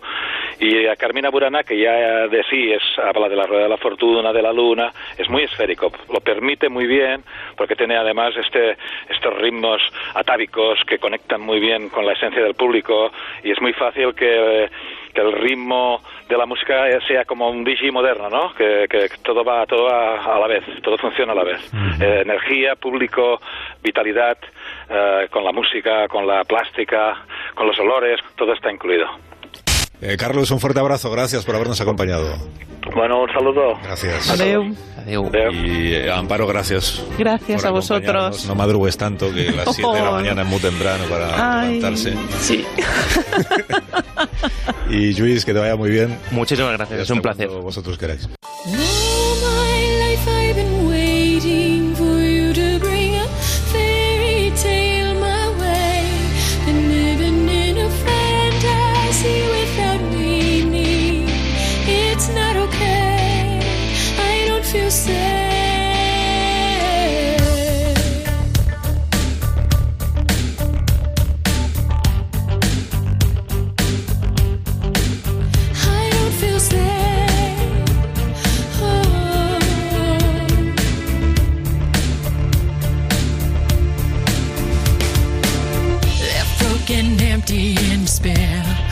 Breathe, can't find air. Thought you were sent from up above, but you and me never had love. So much more I have to say. Help me find a way. And I wonder if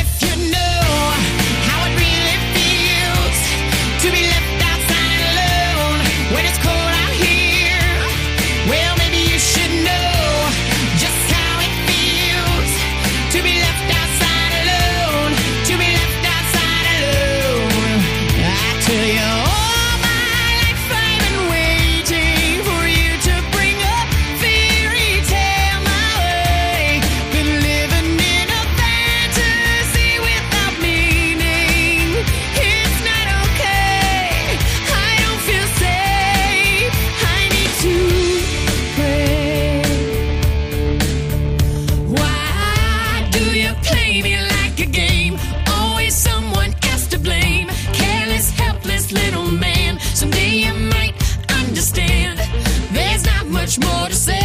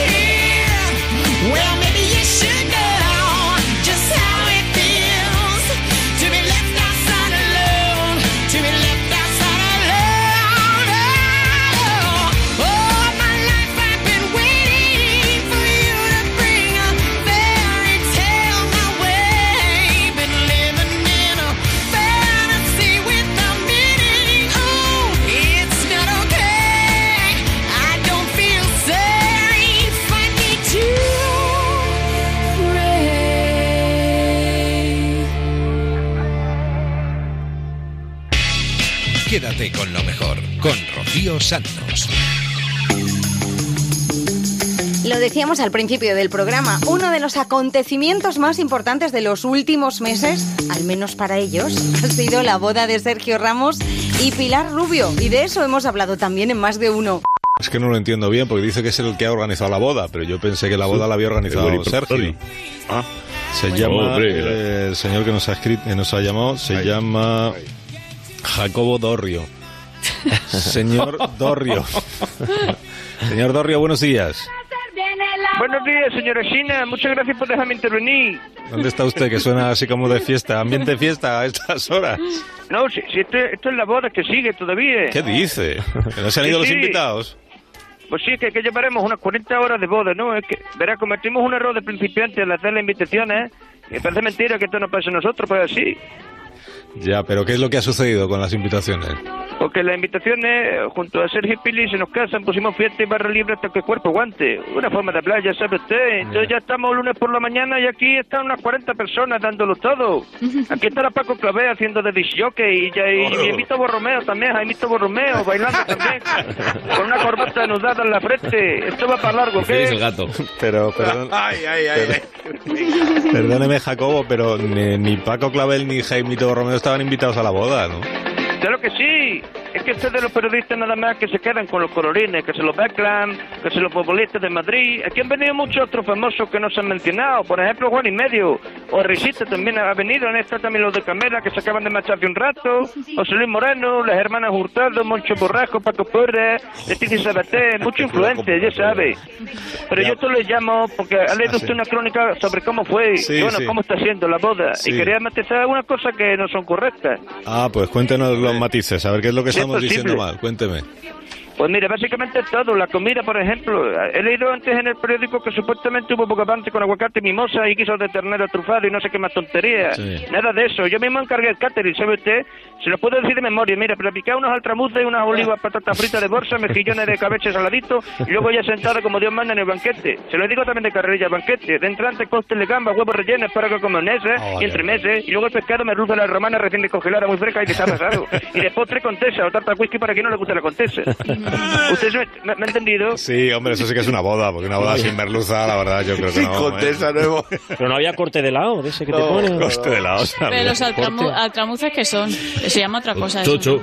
Ah, También se llaman chocho. Sí, sí, sí. ¿no? Que altramuces no lo entiendo. Que le ha puesto ahí la muleta y chuchu. Ay, yo no iba a entrar, no iba a entrar. Y luego los, los huevos rellenos también, ¿no? No hay boda sí, que sí, se sí. precie que no tenga huevos rellenos. No, no, a huevo de relleno no. ¿Qué me decís? Yo huevo no lo trabajo en verano. Es una cosa que, que no Salpicón. ¿O no? Sí, de to- De todas maneras, señor Dorrio, lo que me cuesta un poco creer es que este haya sido el menú de una boda de como esta, ¿no? De tanto presupuesto. De... Que sí, hombre, que nosotros hacemos bodas de, de, toda la vida, que no, no esta modernez que hacen ahora, pero que parece Portaventura, ¿sabe usted? Coche de choque, ha dicho antes, Coche de una, choque una y no- noria. Una noria, sí, eso ponía en el periódico. ¡Ay, que eso no, que están desinformados ustedes! una noria, dice. Sí, y el tren de la bruja también, ¿no? Tuvimos un cachillo hinchable para los chiquillos, pero vamos, que después de la cena se repartieron los licores y los puros, Ah. y se fue todo el mundo a bailar, tomarse uno combinado y mover el esqueletico, ¿tú sabes? Cortaron la, la corbata. Y discoteca móvil, discoteca móvil. Ahí es cuando tocó Europe, ¿no? Ahí está, qué barbaridad. eh. Nada de eso, hombre. La música en directo la puso la orquesta en Maravilla, que estaban además de paso por aquí, por, eh, por la zona. Y, y claro, como tocaron el día anterior las fiestas de Utrecht y nos han salido más económicos venir los controles para traerlos aquí, pues no hemos tenido que pagar desplazamiento, ¿sabe usted? Ya, Son, son gente clásica, pero fiable, ¿me entiende?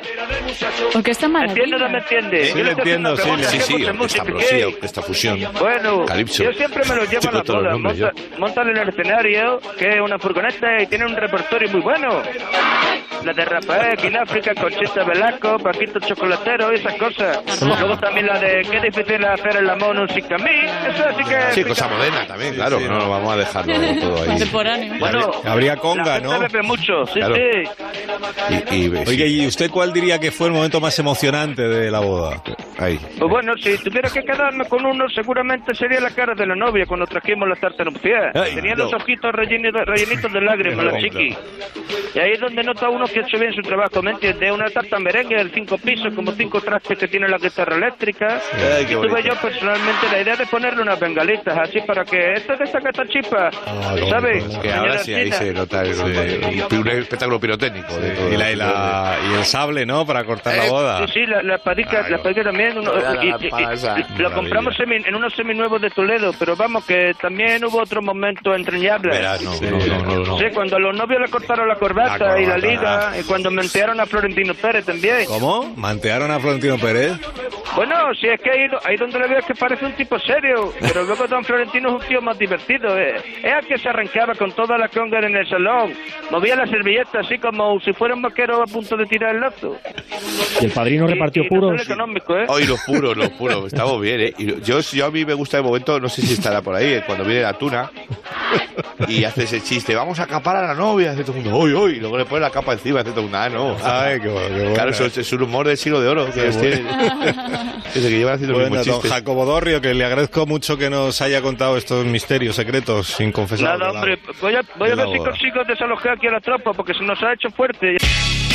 Rocío Santos, quédate con lo mejor.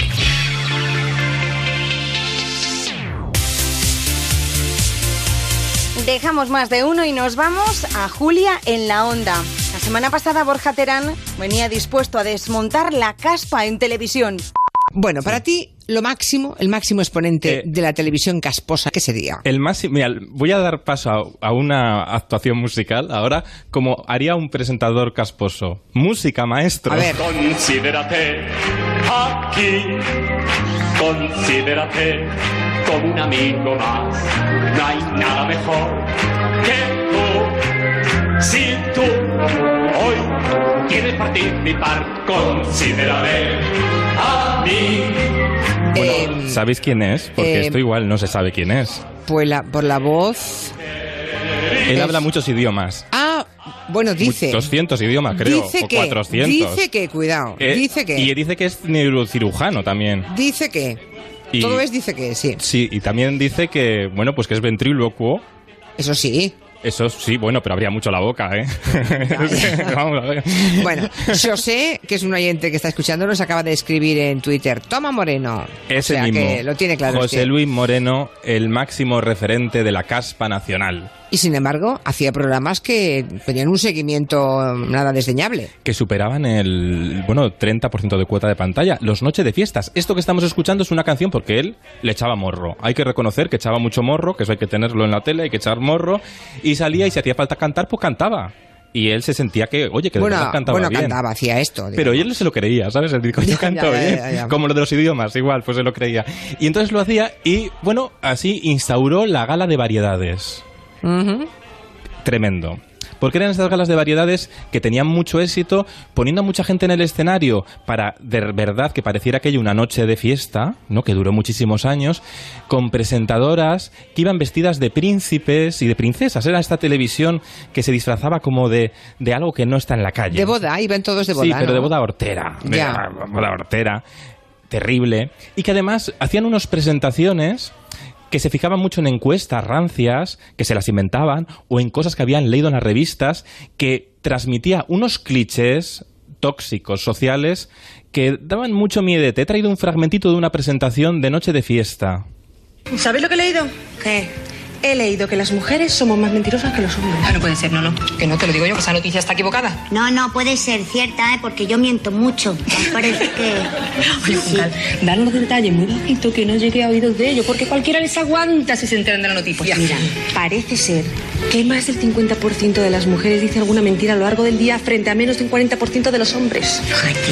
Y digo yo, ¿por qué no vamos a tener que creer una noticia que no nos satisface? ¿Por qué? Pues tienes razón, podemos no creérnosla. Hombre, que se me ha quedado el tirante y no sé qué hacer con él. Bueno. Pero eso no es mentira, eso es verdad. Pero eso es una verdad, ¿ves cómo no mentimos? No pasa nada. Yo te lo sujeto, sí. La mentira sería que los hombres dijeran que no les apetece ver el resto. Bueno, Pues de ti depende. Él aparecía la voz omnipresente. Ah, Tienes razón en lo de los clichés. ¿eh? Ahí, ahí, ahí es nada. Como quien no quiere la cosa, tin, tin, tin, tin, mete ideología rancia y casposa. Todo el rato, todo el rato, Sí, ¿no? sí. El- la frivolización mal entendida, porque hay una frivolización. Yo creo que hay un- una diferencia de entre qué es un programa casposo y qué no es un programa casposo, es cuando se ríe uno de sí mismo. Por ejemplo, Sálvame, que es un programa que puede tener muchos ingredientes de la caspa, como el, como el cotilleo, pero luego no se entiende como casposo porque luego Jorge Javier Vázquez sabe mucho reírse de sí mismo y hacer comedia. Entonces ahí está un límite, ¿no? Muy interesante. Pero en las noches de fiesta de José Luis Moreno, pues aquello era un desfase malentendido de la fiesta, ¿no? Además había una cosa que le gustaba mucho para mantener la atención, y eso lo conseguía, eso lo hacía muy bien. Para mantener la atención en el, en el oído y en el ojo del espectador, ponía a la gente todo el rato a aplaudir, aunque estuvieran presentando... Pero eso era un poco estresante, ¿no? Era muy estresante.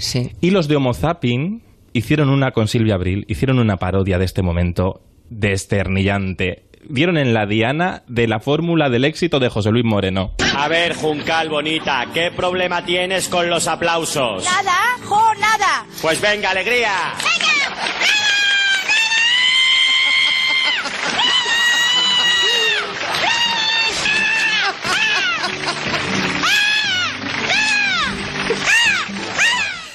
O sea, Bueno, es que era este- así, ¿eh? ¿Esta era Silvia Abril? No, era- bueno, eran, eran varios actores de Homo Zapping, entre ellos Silvia Abril y luego Corbacho, la voz de Corbacho haciendo de José Luis Moreno. Sí, sí, sí. Sí. O sea que se confundía, digamos, la alegría con el histerismo. Eh, bueno, claro. Uno puede sonreír y, y luego puede carcajearse artificialmente, que es espantoso en la Y, tele. y luego, sobre todo, un truco de la, de la historia de José Luis Moreno en nuestras vidas es recargar siempre el escenario de cosas. Volvía locos a los bailarines, y a los, porque hacía que estuvieran todo el rato los propios trabajadores del concurso, en o sea, del programa o del concurso, lo que fuera, de, de en tensión. No sabían en qué orden iban. Para así estaban todos con el nervio ese del directo, Ya, todos ya, ya. poseídos, ¿no? Y, y claro, eh, metían... Qué buen rollito. Yo conozco a gente que ha trabajado allí, ¿no? Y de repente ponía, vamos a poner tres tipos de ballet. El ballet folclórico, el ballet moderno, el ballet sexy, y todo salía a las actuaciones musicales sin ton ni son, sin orden, sin concierto. Por suerte, era como recargar el escenario de forma gratuita. Por suerte, eso ya cambió nuestra televisión. Y hay programas como Tu cara me suena que hacen grandes escenografías e incluso desmontan otro límite, ¿no? Entre lo que es casposo y lo que no. Tu cara me suena. El otro día no sé dónde vi una imagen, me parece que fue en uno de estos eh, resúmenes anuales de Ana Pastor, y es que no me, y yo lo había visto y me Sí, acordaba ¿en dónde estabas perfectamente, pero es que lo había olvidado. Por Cuando te suerte. lo ponen delante de tus narices y es que no te- es casi inverosímil. Es que llegó, a tener un programa en el prime time de Telecinco que se llamaba Jesús Gil y tal y tal. Sí. Que ahí hacían eh, Valer- estas ideas locas de Valerio, Repugnante, no, de Valerio tremendo, Lazarov, tremendo, tremendo, tremendo, tremendo. que lo hemos olvidado. Aunque ahora HBO va a hacer una, una serie sobre Jesús Gil, un, una, una doc- un docu-show, de ahí recuperándolo. Así que habrá que verlo. Ya, pero igual si lo hace con visión crítica No, está muy bien, ¿no? Eso sí, estará muy interesante.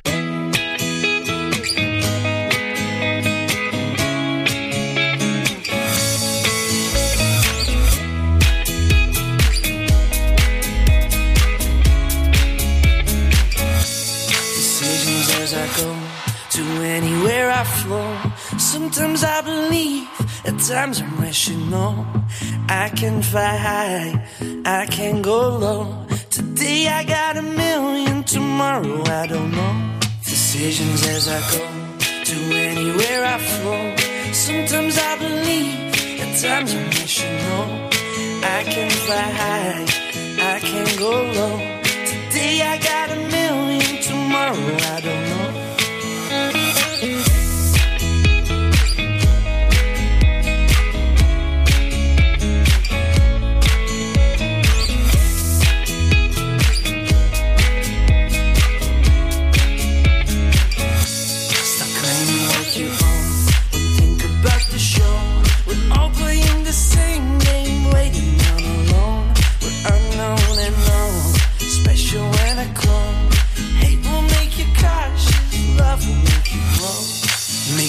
the one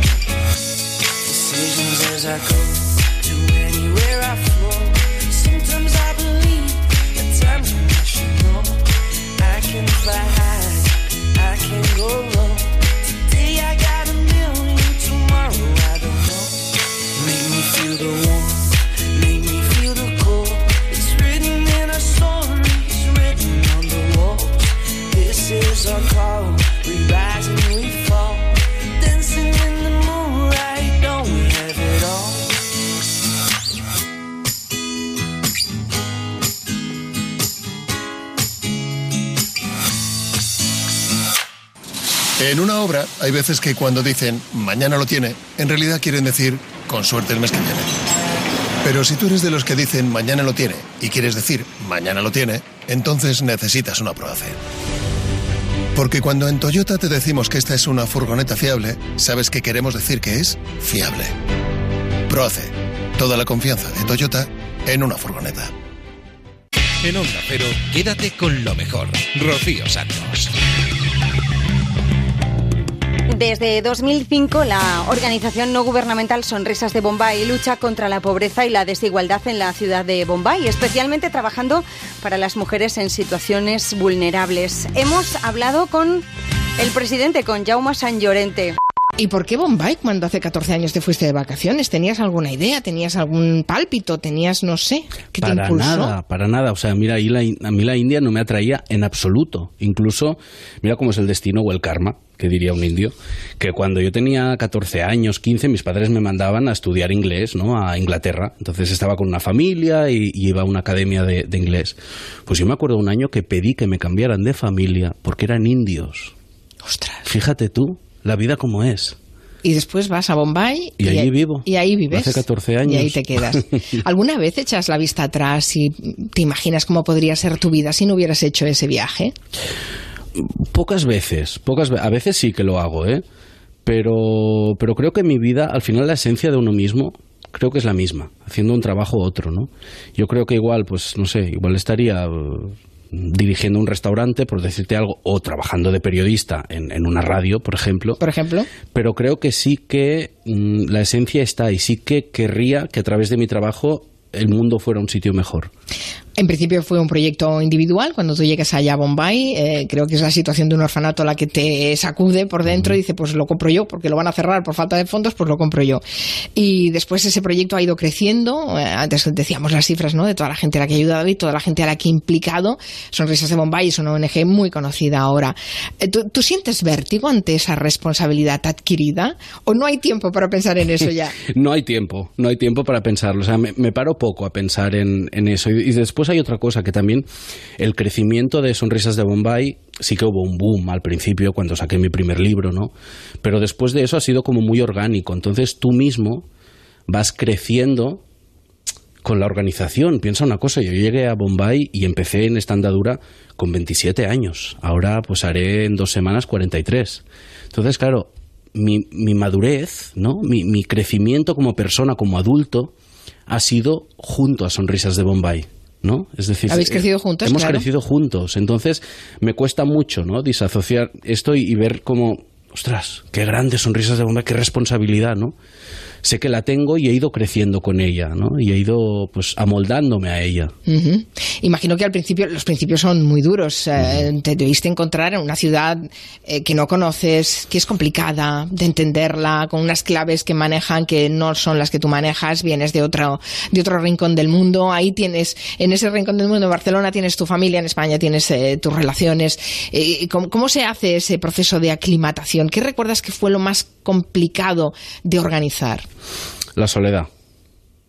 La soledad, mira, te podría decir mil cosas, te podría decir el choque cultural, te podría decir haber vivido como viví los primeros años en una chabola eh, donde no tenía ni luz eléctrica, ni agua, absolutamente nada. Eh, entonces no hablaba hindi, con lo cual en el entorno más directo no entendía nada de lo que decían, ¿no? Pero lo que recuerdo más vivamente, eh, la soledad. La soledad a todos los niveles, personal en ese momento, incluso profesional, ¿no? O sea, si ahora volviera atrás, una cosa que cambiaría es tal vez desde el día cero haber acudido a un tener un mentor, ¿no? Tener a alguien que, que me aconsejara por dónde tirar, por dónde Porque todo lo hiciste solo. todo, todo. O sea, a veces a mí me gusta mucho hacer mentoring para, para personas que están empezando una ONG, ¿no? Y a veces me dicen, ostras, pero ¿cuánto sabes? Digo, mira, lo que sé que te estoy diciendo es por haberme equivocado diez veces más que tú. Ya está. O sea, al final es prueba y error, prueba y error, ¿no? ¿Y cuándo empieza a aparecer alguien que te acompaña? Porque claro, Pues cuando me empiezo, me empiezo a formar, me empiezo a formar en cooperación al desarrollo, en gestión a- en gestión de ONGs, que es cuando salió el libro, ¿no? Claro, eso fue un boom, que fue un crecimiento en un año de un 400%. Y que además incluso se estudia en universidades como ejemplo de, de- de no morir de éxito, ¿no? En ese momento. Y allí vi claramente que si yo quería estar a la altura de la organización y dirigirla como, como se debía, lo primero que tenía que hacer era formarme, ¿no? Estudiaste cooperación al desarrollo en la Universidad de Oviedo, también en la, en la India. Em, supongo que eso ya te abrió puertas para que se tomaran un poco más seriamente cuál era tu trabajo y tus Sí, intenciones. sí, yo creo que al principio, incluso en el, en el propio sector, y esto es la primera vez que lo digo ¿eh? en todos estos años, sí que se me tomaba como, a ver, este chico que se cree que una ONG es un juego, ¿qué, qué- qué es esto, no? Y bueno, al final han pasado 14 años y, y aquí estamos. También tienes un curso de gestión estratégica para líderes mundiales de ONGs por la Universidad de Harvard. ¿Cómo se accede a este curso? Porque esto de líderes mundiales, la verdad es que impone mucho. Mucho. Sí, dices, bueno, Ah, pues me, me contactaron ellos. Me contactaron ellos y, y me becaron y la verdad que fue interesantísimo, ¿eh? No solo por la formación, sino por también poder compartir, ¿no? Compartir ahí conocerías gente interesantísima. interesantísima de todos los países, de bueno, fue maravilloso. Sigo teniendo contacto con muchos de ellos. Eh, Es decir, tú predicas con el ejemplo, o sea, la importancia de la formación es clave para desarrollar cualquier mm, mm, proyecto de, de- de vida, de, de profesional. ¿Y es fácil convencer a las familias en la India de la necesidad de esa educación? No, sobre todo al principio, ¿no? Tú hablabas del principio, al principio fue muy difícil poderlas convencer, ¿no? De, de que llevaran a sus hijos al colegio, de que era una inversión de futuro realmente, ¿no? Para el niño. Luego lo que surgió, por suerte, es el efecto este dominó, ¿no? El efecto ejemplo de decir, ostras, pues yo veo que mi vecina lleva al niño al colegio y le está yendo bien, pues yo también quiero, ¿no? Actualmente, en el momento actual, como ya estamos trabajando más concretamente para niñas y niños de la calle y víctimas de tráfico humano, claro, aquí ya entran más complicaciones, porque ya no estamos lidiando con una familia, sino estamos lidiando con una mafia de explotación sexual, ¿no? Entonces, lo- los caminos a recorrer para cambiar eso son muy distintos, lógicamente. Ujú. Jaume, ¿cuántas veces te ríes al día? Uy, muchas. Sí, sí. Pero sí, estoy todo el día con todo el día. Lo pregunto porque no solo por lo del concepto sonrisas ¿no? en, la ONG, sino también porque eh, a pesar de que te enfrentas cada día a situaciones tremendas, me han dicho eso, Sí, que eres muy risueño. Mucho, mucho, mucho. ¿Eso ya lo llevabas o lo has ido adquiriendo? Y siempre, Toda siempre vida. mis O sea, tú ya carcajadas. llegaste a Bombay Mira, ya Yo riendo. cuando, cuando era joven, pero joven, joven, que hacía lo No típico. como ahora, que eres muy no mayor. como ahora. que haces lo típico como fiestas en tu casa, en casa de tus padres, ¿no? Pues había gente que ya sabía qué piso era porque me escuchaba reír. Y no has perdido esa sonrisa. No. Para y- nada. Y, y no hay que perderla. No hay que perderla y hay que seguir trabajando y, y esperemos que vaya todo muy bien. ¿Cuándo regresas a Bombay? Pues Que en, ya lo estás deseando, En ¿no? unos días lo estoy deseando, efectivamente. ¿Qué es lo primero que haces cuando llegas a Bombay? ¿Le besas el suelo como- o, o- o aspiras el aire? Es como si tuviera Huele unas... diferente, ¿no? Sí, pues es como si estuviera en modo on, como si de repente me ponen las pilas. Te cargas. Sí, Gracias, llama San Llorente. a ti, de verdad. Quédate con lo mejor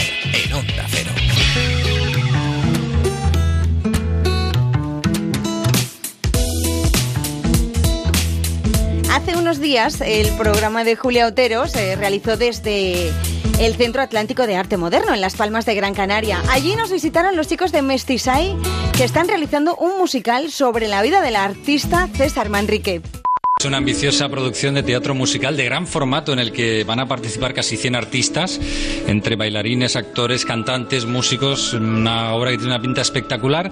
Es una producción musical que corre a cargo del grupo popular canario Mestisai, un gran referente de la eh, cultura canaria desde su fundación hace 41 años. Y este musical que va a llegar al Teatro Pérez Galdós en septiembre va a repasar la vida y obra de César Manrique. Y luego va a estar de gira eh, por los principales teatros de- del resto de las islas. Y aquí entre nosotros, en esta fila cero, tenemos a algunos de los principales protagonistas de esta obra musical. Manolo González, fundador de Mestisai, aquí con, con su guitarra, que además es co-guionista y codirector de, de- del musical. Junto a él, Irai Afonso, timplista y coro también de Mestisai. Y Olga Cerpa, que es una de las grandes voces de la canción popular canaria y que es la voz solista principal de Mestisai. ¿Qué tal, Olga y compañeros? ¿Cómo estáis? de tenerte en casa. Bueno, y como tal me siento, nos sentimos todos los miembros de este equipo, de verdad. Bueno, te habrán llegado, te habrá llegado la onda de que te hemos puesto, hemos puesto vuestra música en el programa. Sí. ¿eh? O sea que a la que vinimos hay que traer y encima hacéis mm, César Manrique el musical, pues fíjate. Bueno, creo que habéis hecho algunas canciones que van a sonar en ese musical son tradicionales canarias, pero otras eh, se han compuesto específicamente para ese musical, ¿no? Sí, hay un poco de todo, porque queríamos que la, el musical queremos que refleje un poco eh, celebrar la vida de César. Tuvimos la suerte de tenerlo entre nosotros, eh, 74 años, y fue un referente ético, estético. El- el- tú hablabas de Lanzarote antes con Orlando, pero fíjate, yo creo que César nos metió a cada uno de los canarios en la semilla de la conservación de nuestro territorio, que es pequeño, es frágil, porque mm, estamos fragmentados, pero es único. Y él nos enseñó eh, que eso tenía un valor, ¿no? Eh, yo creo que eso esa impronta es quizás la más, aparte de que era un comunicador, pues bueno, tú Nato, lo conociste sí, sí, y era sí, eh, maravilloso, ¿no? Eh, te, te- te arrollaba con, con su pasión. Eh, Yo creo que eso permitió que, que todos nosotros le tengamos una deuda eterna, ¿no?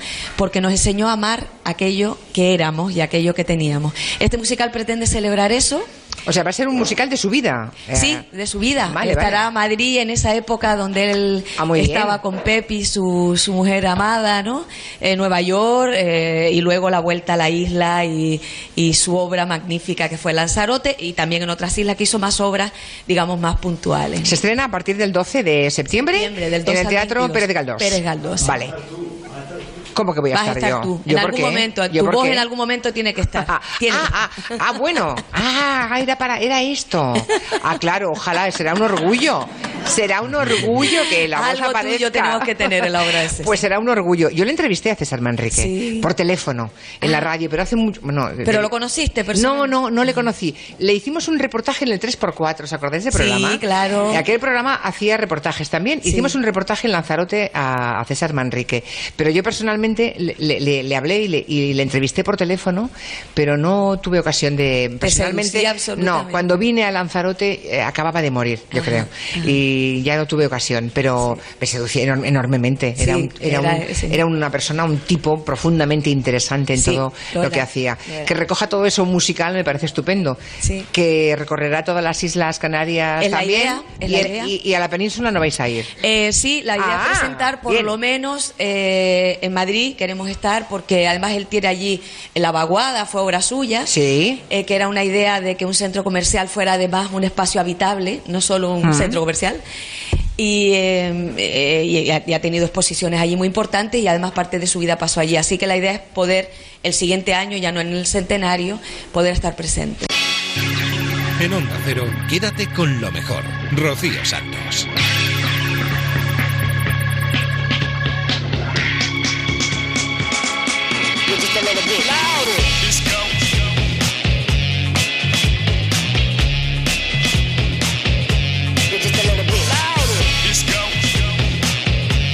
Una pena, pero se nos ha acabado el tiempo. Estamos a punto de despedirnos, pero ya sabéis que volvemos la semana que viene, la madrugada del viernes al sábado, a eso de las 4 3 en Canarias, para seguir repasando todo lo bueno que haya sucedido en los últimos días aquí en esta casa, en Onda Cero.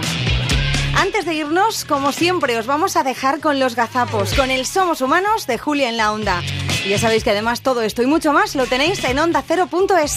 Que seáis muy felices. Adiós.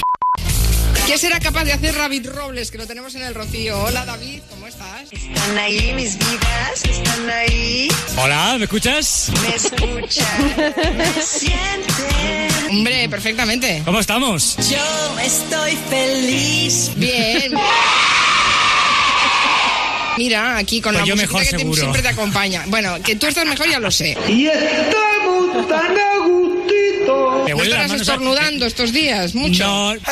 Bueno, el, el, el ¿Cómo, polvo cómo estáis de polen y de sí. polvo? Claro. Eh, a ver, este año más. ¿Cómo me pica la nariz? Este año más. Pero bueno. ¿Por qué? eh, ¿Ha llovido poco? Esa es una buena pregunta. Ha llovido poco, entonces hay más, más polvo en el ambiente. Vamos a dejarlo ahí. ¿Qué querrá decir? She don't lie, she don't lie, she don't lie. No, no, no, no, no, eso no puede ser, hombre, no puede ser. Vale. Llegaste ayer, ¿no, David? Pues mira, bueno, en- y, y es que, eh, que esto es una cosa, ¿ves? ¿Ves? Claro. y eh, eh, eh, que no se ve habitualmente. Pepa, buenas tardes. Hola, buenas tardes. Nos nos está escuchando Maricar, me está escuchando todo el mundo. Eh, Venga, Mónica, esperando. esperando, esperando. En, eh, Vale.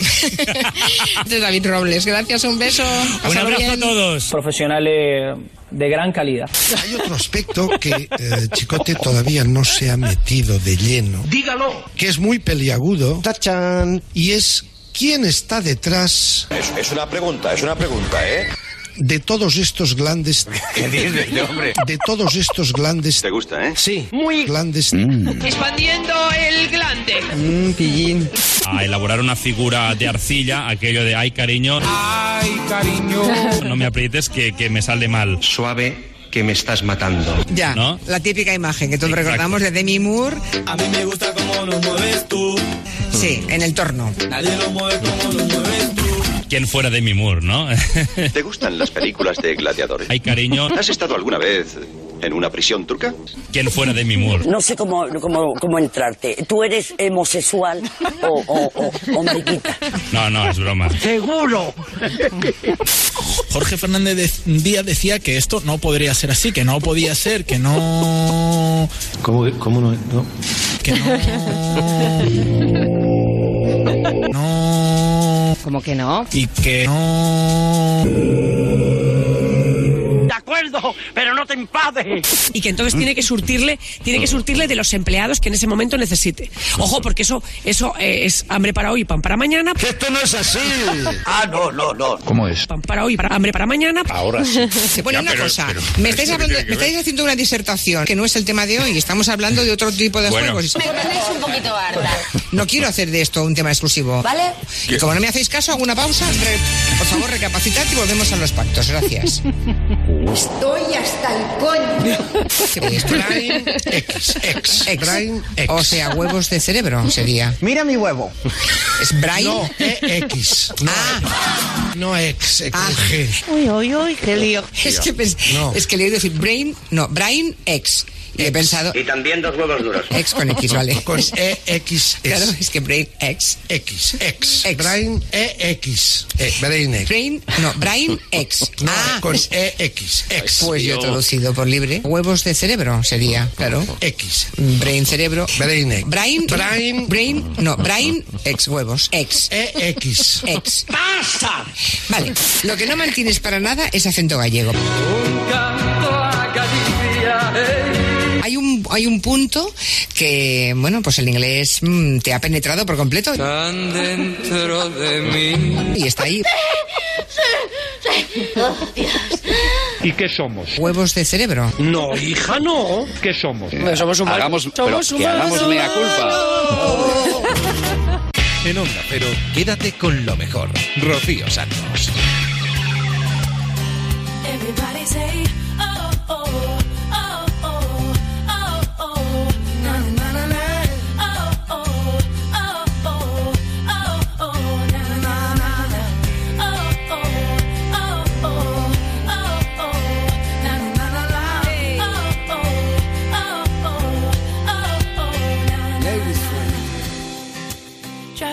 fast car, trying to get some.